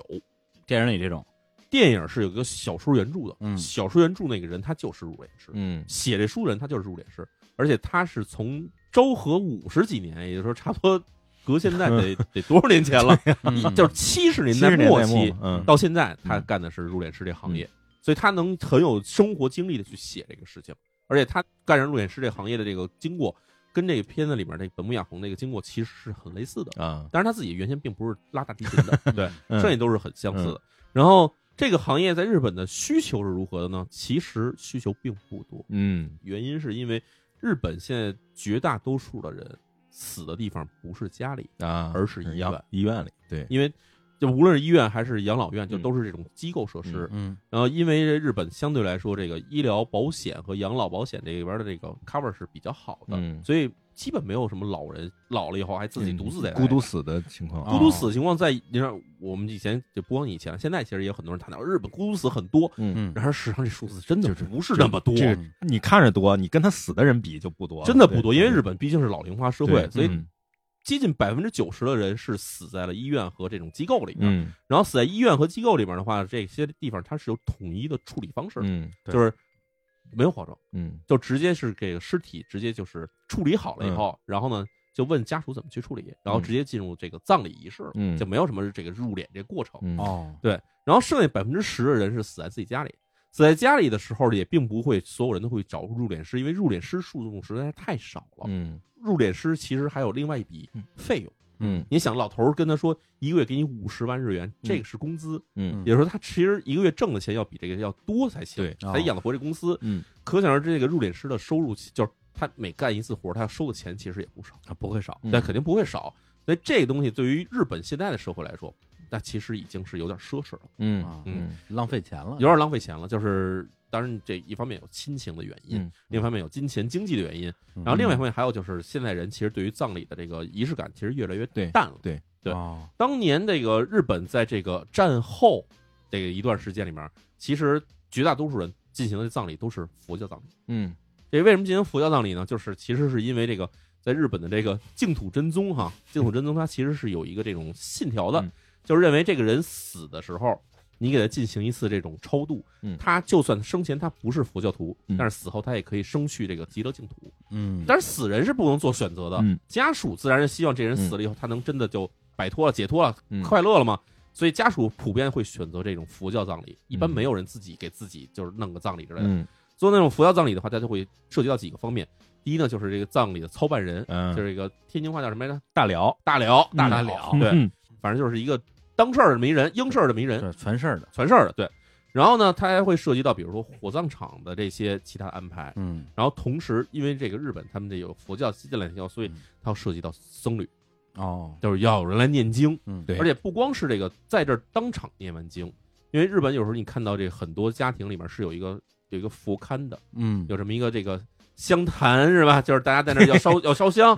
哎，这个地方它往往不是说以前古代是留下来的，嗯经常就是近代，比如说家里老人死了，嗯老人死了要弄这么一个东西，供个牌呃，位，里面有牌位，然后有这个上香的这个这个香炉的地方，然后同时在这个固定的这个周期会请僧侣来这儿来念经，嗯然后同时他还会把这个人死了以后，他火化，火化以后他会做一个这种牌位或者是一个墓碑放在这个寺庙里面，嗯然后啊这种叫什么？这种叫坛家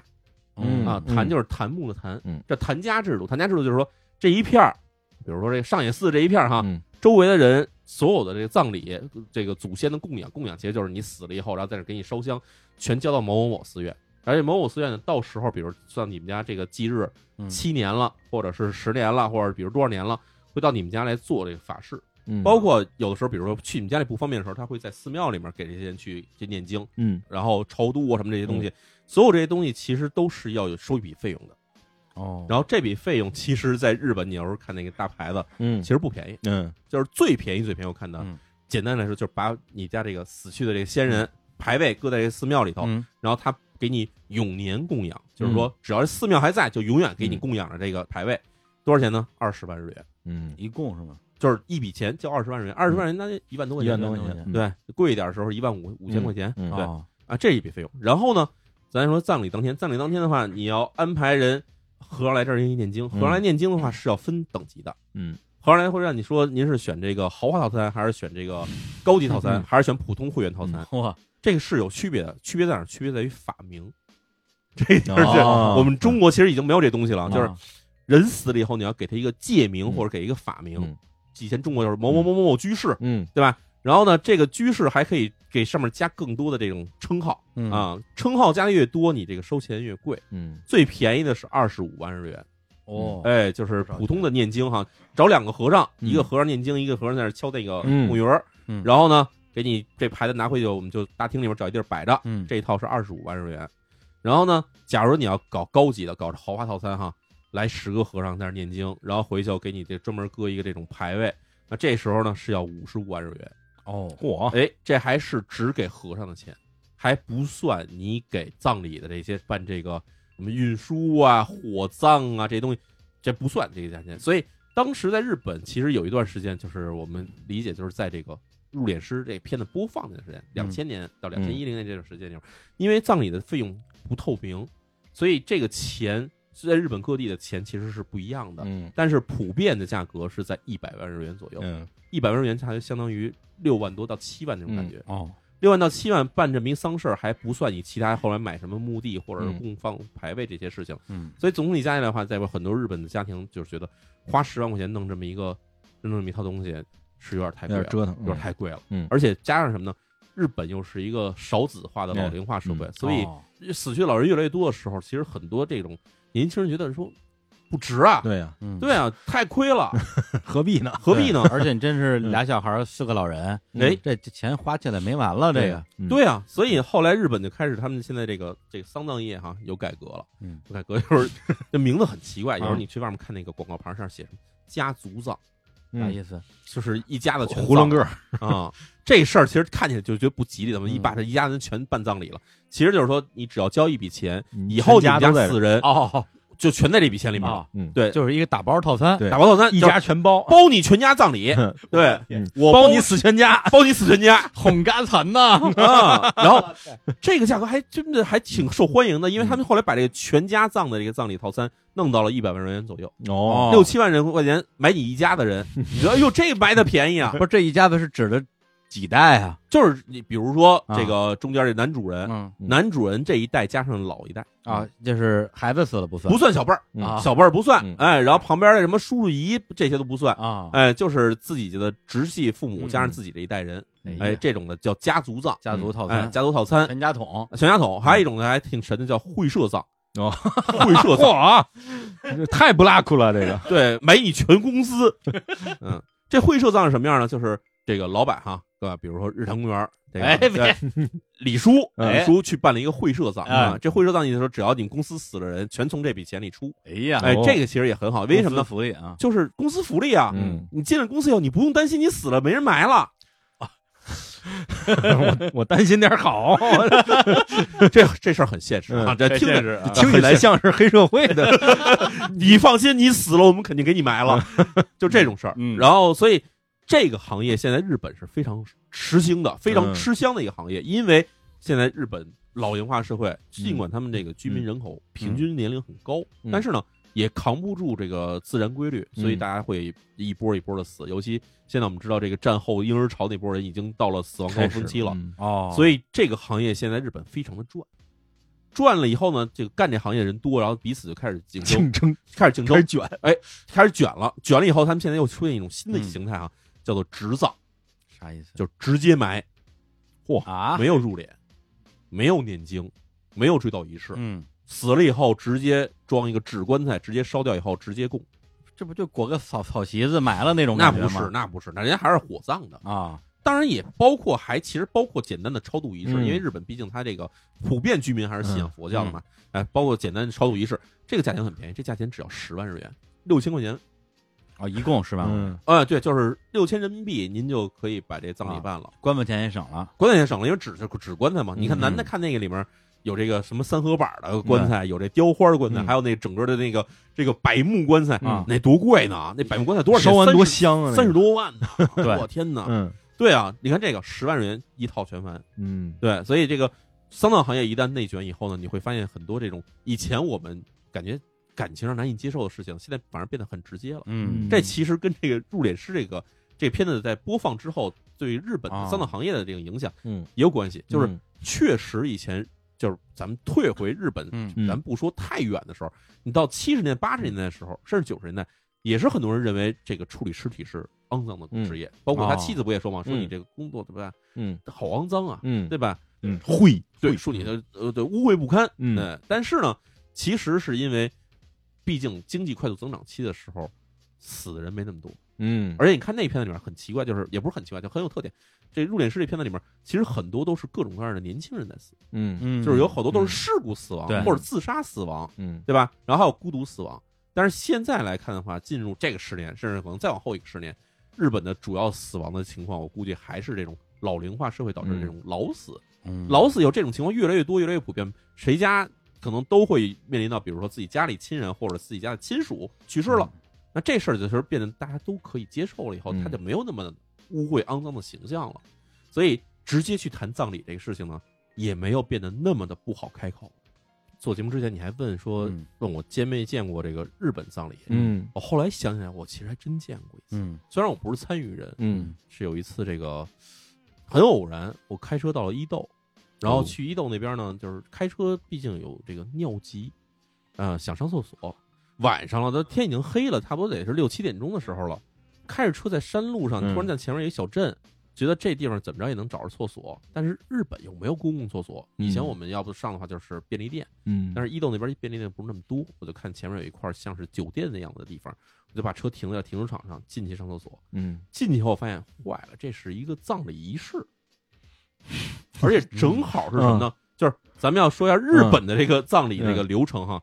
这个入殓就是入殓师这个干这活儿，就给他擦干净身体，换一身衣服，嗯很装靠到前棺的材一里部边。分，嗯这其实下一步就是从这儿运到运这个到这现个场，停棺的地方。嗯，停棺地方呢，有的时候是这个这个仪式场，嗯日语叫市场啊，市场，嗯有的时候是停在，比如家里房子特别大，停在嗯自己家里头。嗯然后这个时候要做这个守夜仪式或者通夜仪式，嗯然后正好我赶上是这个事儿，嗯然后是在当天下午开始，就是各种的这种亲戚朋友，嗯，就会像李叔刚才说的，在村儿里聚会一样，他们就会到这个地方来。嗯，但是日本它毕竟是跟中国有点区别，所以他们是每个人都要穿黑色的衣服，嗯，对不能穿金戴银，嗯身上一定要肃静。嗯然后每个人来的时候呢，是要给这家上香，然后再给香火钱。嗯嗯就是上两炷香，嗯日本是上两炷香的，给嗯对嗯，上两炷香，然后呢，再给一个这种小的这个嗯红包，其实是白纸包的嗯包，给个白包，嗯里面是钱，嗯，哎，是这么一个仪式。然后等这个仪式持续到什么时候呢？按照以前的规矩是一整夜，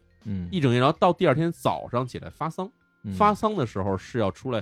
亲属，跟中国情况是一模一样，嗯摔碗，啊摔碗，哦这是肯定要摔碗的。嗯日本现在也是有摔碗火的，盆吗？不摔了，呃，没有火盆，但是摔碗，嗯摔完以后扫地，嗯扫地也要把扫出的灰呢也全带走。嗯然后这个时候带着这棺材，嗯这家庭好友现在是装车了，嗯以前还是有人抬着的，抬到火葬场烧掉，嗯烧掉以后，然后再把这个香灰装到一坛子里面，送到庙里面给它供起来嗯啊。这是日本的一套这个流程，嗯而且流程里面也包括什么呢？包括给这个死人嘴里含这铜钱儿，嗯这个事儿也是有的。嗯然后日本还有一些特殊的东西，比如说身上要带一把刀，哦，然后还有就是以前有的这个嗯禅宗或者是这个佛教信徒，嗯是要把上衣跟下半身的衣服反穿的，意思就是回去了。哦哎，反正就是一 个裤子套胳膊上，呃，就是他反穿是不是不是那个不是裤套胳膊上，就是上衣脱下来啊，这领子在腰上，然后这个下襟儿在脖子上，哦然后裤子也是这么着反着啊穿，那跟我说差就不上多，下反穿，嗯上下反穿，嗯哎，这有这些东西。嗯然后现在日本呢已经简化到了，就是说守夜通夜不守整个夜了，嗯啊，就是守夜叫半通夜，嗯半通夜就是大部分亲朋好友到嗯当天晚上十二点嗯就撤了，嗯撤完以后呢，留下这家的亲人，嗯就是这家直系亲属，嗯但是再待到第二天早上，第二天早上以后嗯发丧的时候也是只有这一家亲属自己出门，嗯所以这个东西也是在简化过程中，但是你可以看到嗯有很多的痕迹是从中国的这些东西是学过来的，嗯对对，包括什么穿衣服，什么这嗯入殓，然后这个披麻戴孝，嗯然后摔碗这些东西其实都是一样的，嗯对。嗯然后正好我赶上那个环境，你就混进去吃了个鞋，呃，没日本没有席，日本还真没有席。日本是这样的，就是他们到了当天晚上开始守夜的，过了嗯十二点以后，嗯会有吃点东西，嗯但是没有大席，没有流水席。啊嗯对，所以我去上厕所的时候，我就看一帮人穿着黑衣服，然后大家都把车停在那儿，然后正好我当时开的也是一个黑车，嗯就是环境很合适。然后我当时穿的也是黑衣服，嗯然后但是呢，人家来葬礼都是要穿那种对襟儿，嗯就是有扣儿的衣服，嗯男的得穿差不多像是西服，嗯女的也得是那种西服外套什么的。嗯我穿了一帽衫，然后所以我就没好意思跟着人进去，我从后面绕到后面找到一个厕嗯所，啊上了厕所，然后在那儿看了一会儿，然后我突然想起咱就是以前看了很多这种影视作品，嗯对，，就这种葬礼的仪式特，别多，然后我就注意看了一些细节，包括他门口写，比如某某家市场，然后里面会写一个大的那个吊，嗯就是那个吊唁的吊嗯啊，就这东西都会有。嗯，然后当时想，这些还是挺不常见的，嗯因为大部分的这种葬礼环境就是还嗯都是是非开放式的，都是非开放式的，嗯不会让人参观的。嗯而且呢，就加上现在日本的这种怎么说，老龄化越来越严重吧，嗯然后办这种大型葬礼的人其实也没有那么多，嗯对，然后甚至可能参加葬礼的人自己可能也都有点出不了门了，想要去出去的话又太远，嗯所以这种葬礼，我觉得现在可能在日本真的是越来越少见了也。嗯，这其实你在就是如果你在日本的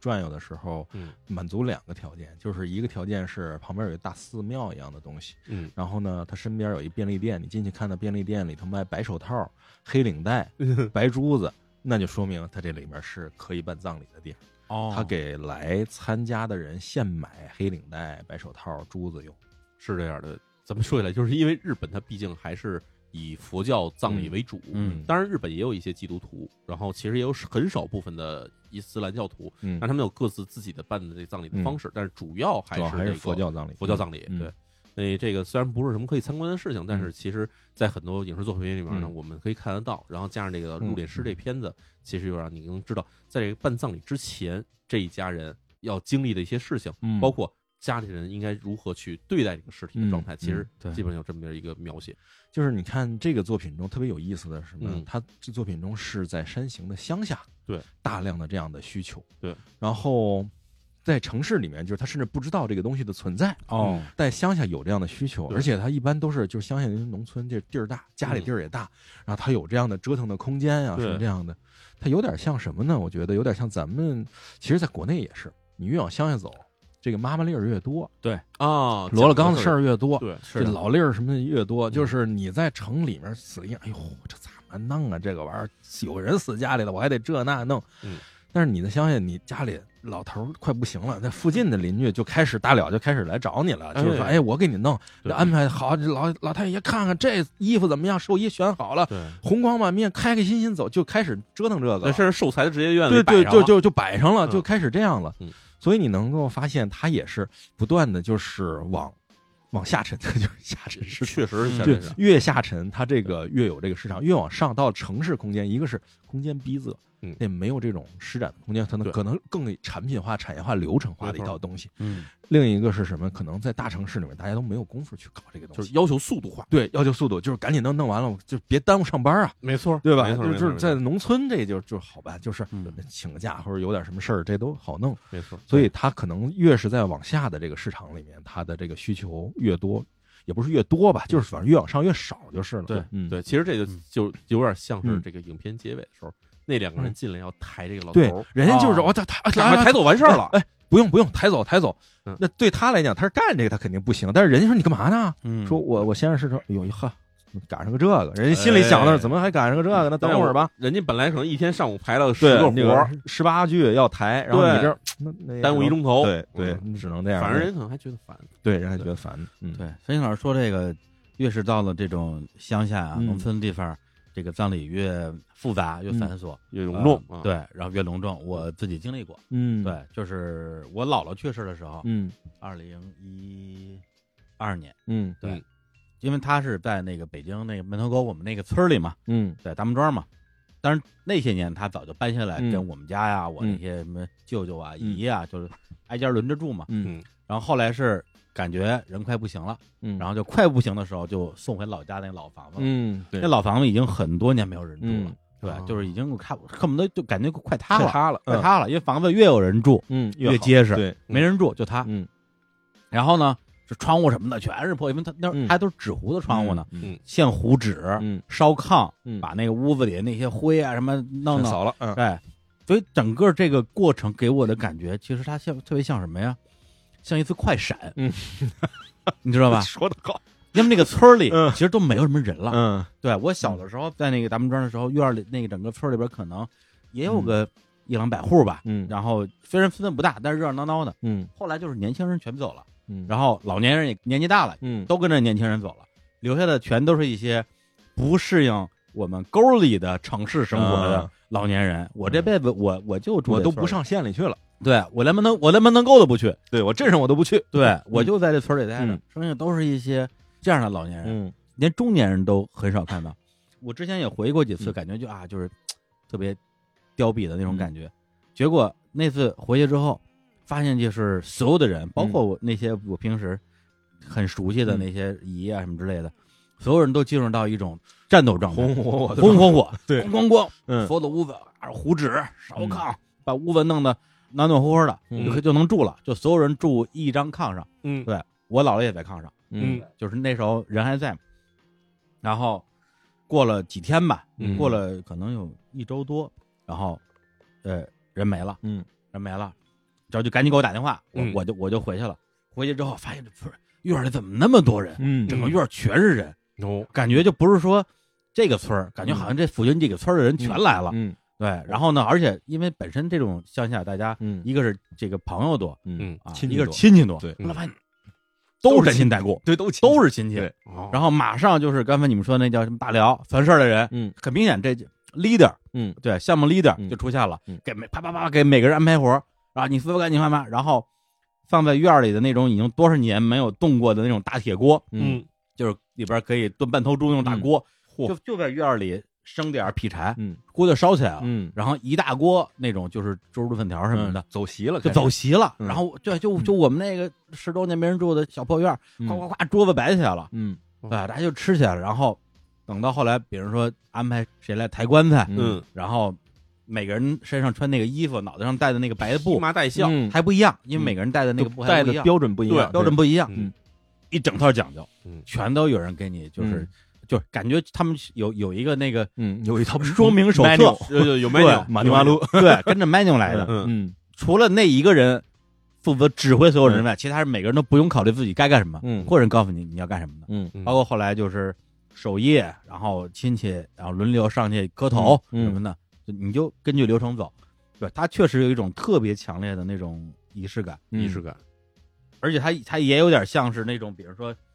好像是一帮民兵嗯啊，后来就是都转业了，啊嗯在村里边该干嘛干嘛，就突然之间打仗了，大家嗯啪一下，嗯就变成一个队伍，然后把这个葬礼就非常就是，咱不能说风风火火，就是非、嗯非常按照严格的那样的一个乡下的、嗯隆重的嗯，葬礼的流程给他这办就了。叫红白喜事儿嘛，红白喜事儿，对，哇，那个是我这辈子可能经历过的最印象最最深刻的一次葬礼吧。啊这个我觉得就是跟你刚才说的，你在看他给老板娘嗯做这个入殓这一套动作的时候，进入那种心流状态啊嗯什么的那种，对我觉得是一套逻辑。嗯这什么就是宗教仪式它的目的是什么？嗯就是通过宗教的各种仪式，就是它能够从古代传到现代，就是我们就乡土信仰，就是各种这种，其实也是一种传统的那个仪式，也对是一种宗教仪式。对，那个萨满跳大神儿那都是仪对式，五千年前传到现在传下来的东西，都是经过无数筛选和挑剔之后对存下来的东西。嗯它所要的在这种仪式中传递的唯一的信息量嗯，就是让你参与的人信服并且沉迷。嗯，所以其实它这套仪式传下来，你可以说它有这个动作代表什么，那个动作它对有很多解释，但是它所有最后的规定动作，它既定出来的都是让你信仰这个东西，嗯就因为你在看这个的时候，你能产生到一种强烈的皈依感，嗯就这种嗯平和或者怎么样，或者对你说在我们那乡下，就是比如说。啊，吃席，这死个老太太，然后在这大家吃席啊，弄弄，哎呦，一通哭天抢地，然后这是完事儿，那也是一种信仰，是对我们自己的北方的农耕信仰或者怎么样嗯的，它也是这种信仰下产生的一个东西。所以它其实能从古代传到现在，它每个民族有属于这种民族自己的这种形，，对对，就是它那个形配它那个嗯就是大提琴，嗯，对吧？日本这个入殓是嗯配它那个音乐那种形的感觉，嗯嘎它就是大提琴。我们这个入殓这个仪式配我们的就是唢呐，唢呐。就是这个感觉的东西。对我还在想，刚才飞翔老师说的就是这个，就是仪式这个东西啊，嗯嗯葬礼这个仪式东西，我觉得可能确实就是它从人类历史上、嗯每个国家每个国家的规矩，呃，它是把非常个人化的那种嗯本能的悲伤、嗯连接到一个很大的，近似于信仰嗯那样的一个仪式里面，嗯嗯让他去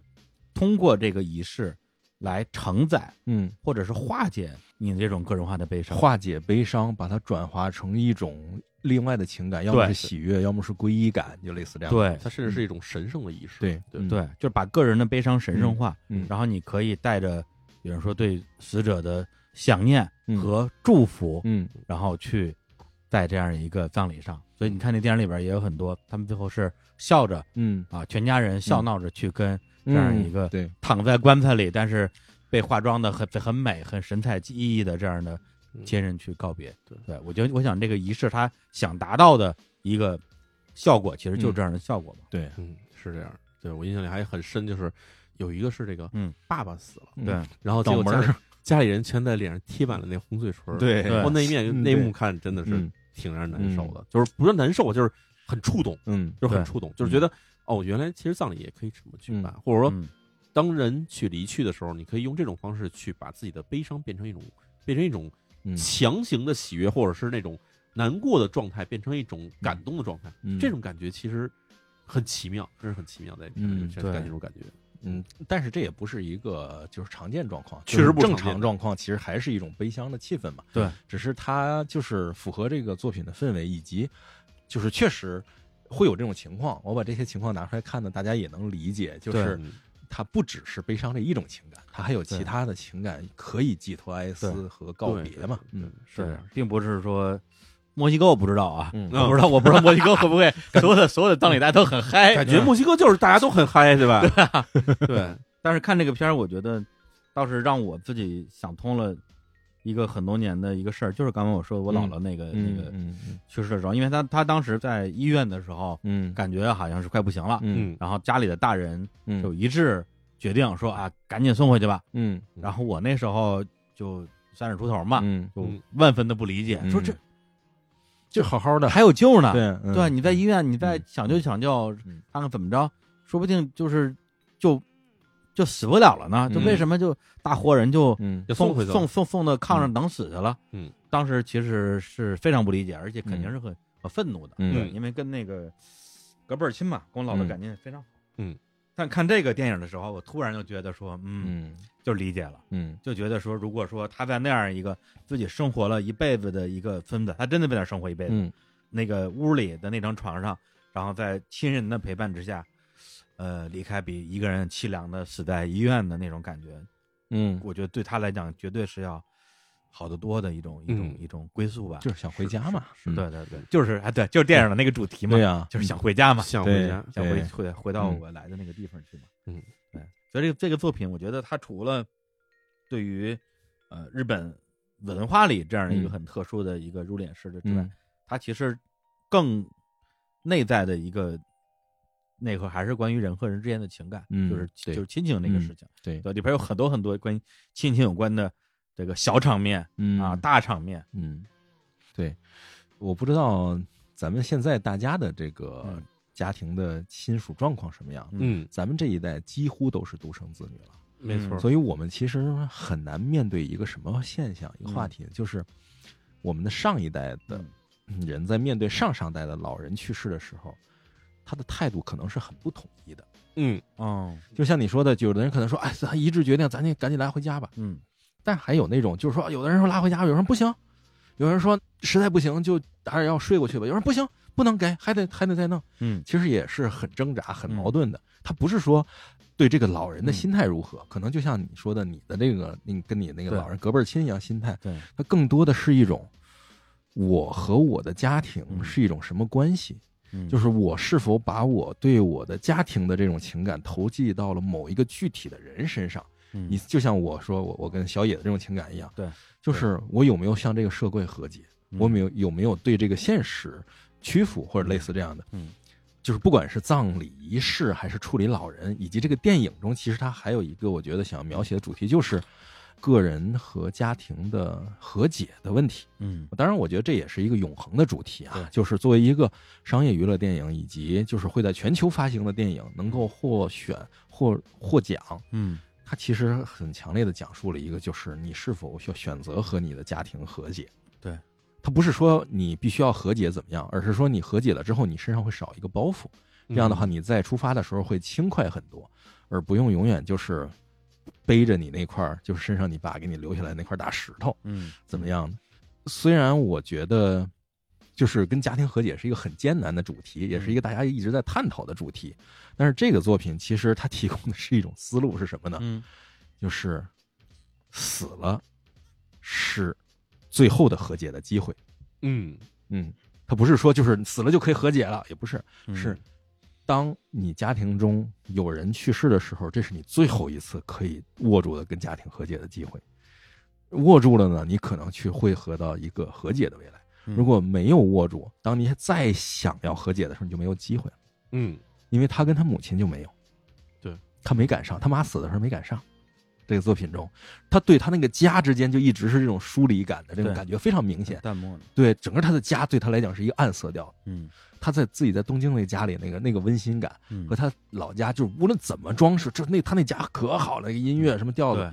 他只有在回忆中是暖光，是暖色调。嗯对然后在他所有的现实生活中，他不管弄成怎么样，他家都是冷的，他对永远要哈手，要那个灯是那样，感觉都是那样，感觉像住在别人家的民宿，就是就是别人家里。没错，对，因为他始终没有跟这个家做最后一次交流。你哪怕交流完了，决定不和解，你也是一次交流，但是没有赶上嘛。对，所以他最后他老婆跟他说：“你你还是得去啊，那是你爸。”对就是那个时候，你可能会觉得就是就是你懂个屁啊，你说他们什么呢？嗯就是，嗯但是在他那个时候，他因为他见了太多生死了，对他这个时候的经验就不是他老他老婆是那种就是嗯天真无邪似的那种，就是你怎么能跟家庭不和解他呢？其实是个外人， 对，就外人嘛，傻白甜就是你傻白甜，就是你怎么能这样呢？嗯但是他已经不是他以前那种又丑又硬的那状态，而是他对见了太多，他已经完全生断了。嗯，对他在这个对状态之下，他俯瞰自己，他俯瞰这种现状的时候，所以他才最后跑上那个坡儿。嗯，车借我，就就就那个，就是您借我车车钥匙，车钥匙什车么钥的，匙说对拿拿拿一个走，就拿一棺材走，类似这种的。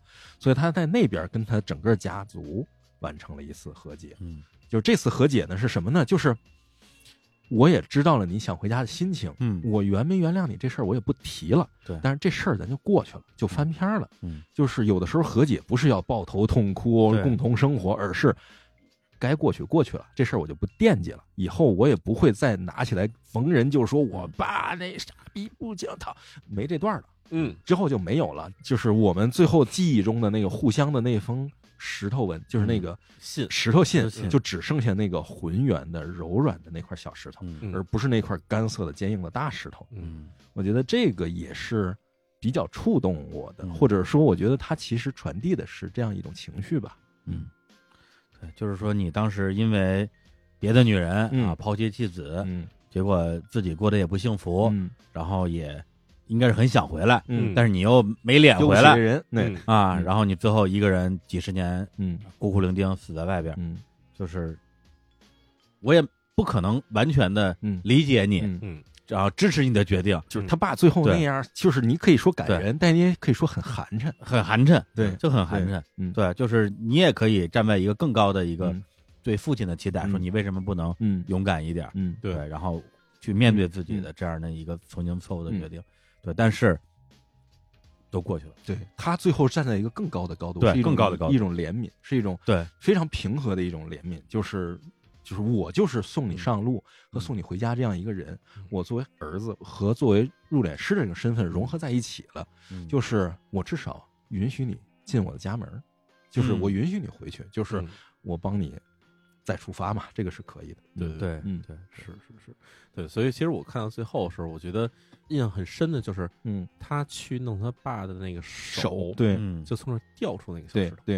然后看那一幕，他停了一下，嗯他停的那一下，我其实我觉得他心里应该想的东西就是，我觉得很复杂。嗯第一很复杂，第二就是他在做这些事情的过程之中，他嗯其实是放弃了，先嗯放弃我跟我爸到底和解不和解的事儿，嗯我先把我的工作做完。嗯嗯做这工作的时候，他其实是一个像片子里面做所有工作一样，嗯是专心致志的，嗯甚至你感觉他他没有任何的情感。嗯但是完了以后，等他老婆又把石头给他的时候，那个时候我觉得心里算是终于明白这个事情，嗯或者他嗯终于有机会作为一个儿子的角度去重新看老爸的这个人生。嗯对，所以我觉得这个过程里面让人觉得，哎，这个本木雅弘哈嗯演的很到位，嗯演的很到位，嗯就是他能让人知道他并没有说，我们一想说吧。这么多年没见爸爸，你是不是也哭得稀里哗啦？你会不会是捶胸顿足，甚至觉得嗯嗯干不下去？嗯这个其实我觉得可能是一种更直给的做法，嗯但是嗯那样不好。对，或者表现出就不那种高，级啊那样，对，那样不愤高级愤怒，嗯对，所有的感情都在这些事情之下。嗯